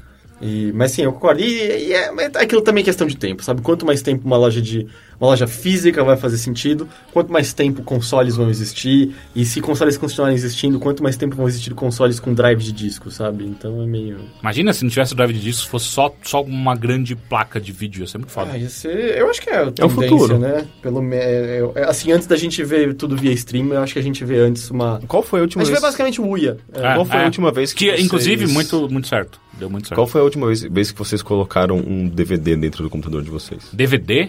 Qualquer coisa física. Ah, faz Puta, né? anos, eu que não Ah, cara. seja um pendrive. Não, vai mentira. As únicas coisas que eu coloco é a instalação de programas que vieram assim com o computador. Tipo, a impressora veio com Ah. o CD, mas ao mesmo tempo, da última vez que a impressora foi desinstalada, Você vai lá no, vai no site da o CD impressora. não deu certo, eu fui no site Ah. e baixei o drive. É, não, é muito louco, não faz o menor sentido. É, Mas sim, é. Imagina a quantidade de CDs que existem nas casas Já no não mundo que podem mais elas estão ser lidas. parados não fazem mais sentido nenhum. Não, os que já perderam os dados por conta do Também. É, eu perdi o meu do o meu Gabriel Knight, eu perdi assim. É engraçado porque ele, ele derrete, eh, derrete não, ele, ele fica transparente, né, o CD. É Ah, muito louco. eu tenho CDs antigos que estão inteiros. Não, depende da qualidade do CD. Então, aqueles CDs vagabundos que a gente comprava, especialmente quando a gente queimava muito CD de música, Hum, sim. porque a gente fazia uma Nossa, nova aquilo lá some, coletânea, é. coletânea por dia, aqueles lá. Aliás, eu também preciso, eu preciso lembrar disso, que eu tenho muitas fotografias do com- de quando máquinas digitais começaram Nossa, a aparecer. é verdade, em CD. Que cara. estão em CD, e eu preciso passar pra nuvem, porque Isso por é mais que a super nuvem não importante. seja 100% segura, é mais seguro do que um monte de CD. Na né? É verdade, chegou num ponto em que a nuvem, que é um serviço, sabe, feito por uma empresa... é, Por várias, né? sim, é, por várias empresas, é, acaba sendo mais seguro do que um- uma mídia física. É, a bem na verdade é que você pode dizer, ah, o papel é mais seguro, é, mas se sua casa pegar fogo ou for Uhum. inundadas também perde tudo. Nada é, é bulletproof, qualquer né? coisa. Exato, tem seus Ah, o- riscos, o, né? ponto é que a gente vai morrer, eventualmente tudo isso aqui vai embora. É, desapego, né? Foda-se. E com isso, mais um Bilheteria acaba. Muito obrigado, senhores, e até a próxima. Tchau. Tchau. Desapegue.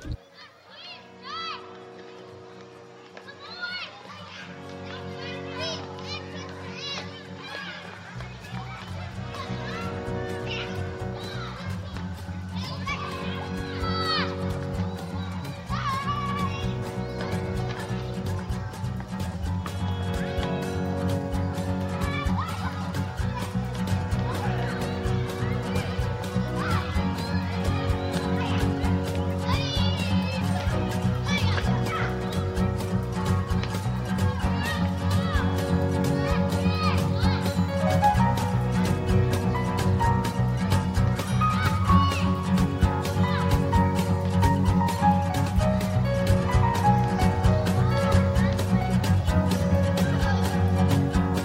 and he walked to his death because he thought he'd never feel this way again.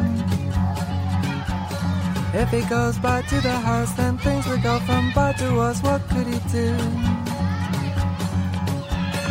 He wants to remember things exactly as he left them on that funny day.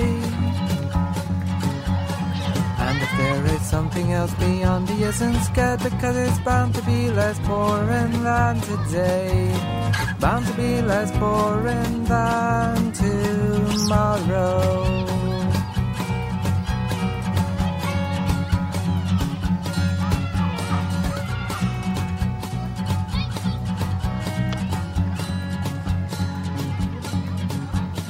Hillary went to her death because she couldn't think of anything to say. Everybody thought that she was boring, so they never listened anyway. Nobody was really saying anything of interest, she fell asleep. She was into S&M and Bible studies, not everyone's cup of tea, she would admit to me. A cup of tea she would admit to no one. A cup of tea she would admit to me. A cup of tea she would admit to no one.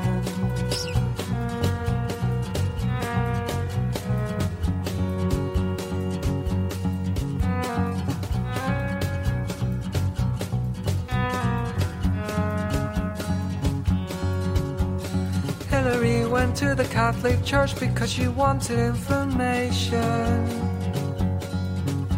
The vicar or whatever took her to one side and gave her confirmation.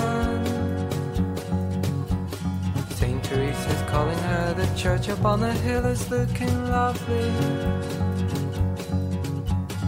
But it didn't interest, the only thing she wants to know is how and why and when and where to go. How am I and when and where to follow? How am I and when and where to go? How am I and when and where to follow? But if you are feeling sinister, go off and see a minister. He'll try in vain to take away the pain of being a hopeless unbeliever.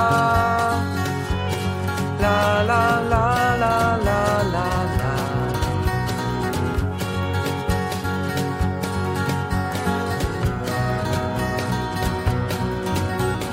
When she got back, her spirituality was thrown into confusion.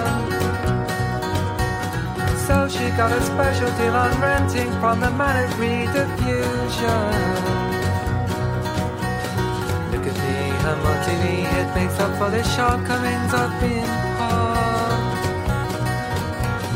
Now I'm in a million pieces picked up for deliberation by the people listening at home by the people watching on the telly, by the people listening at home, by the people watching on the telly.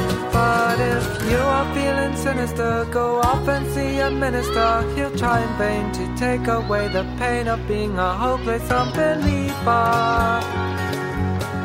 La la la la la la. La la la la la la.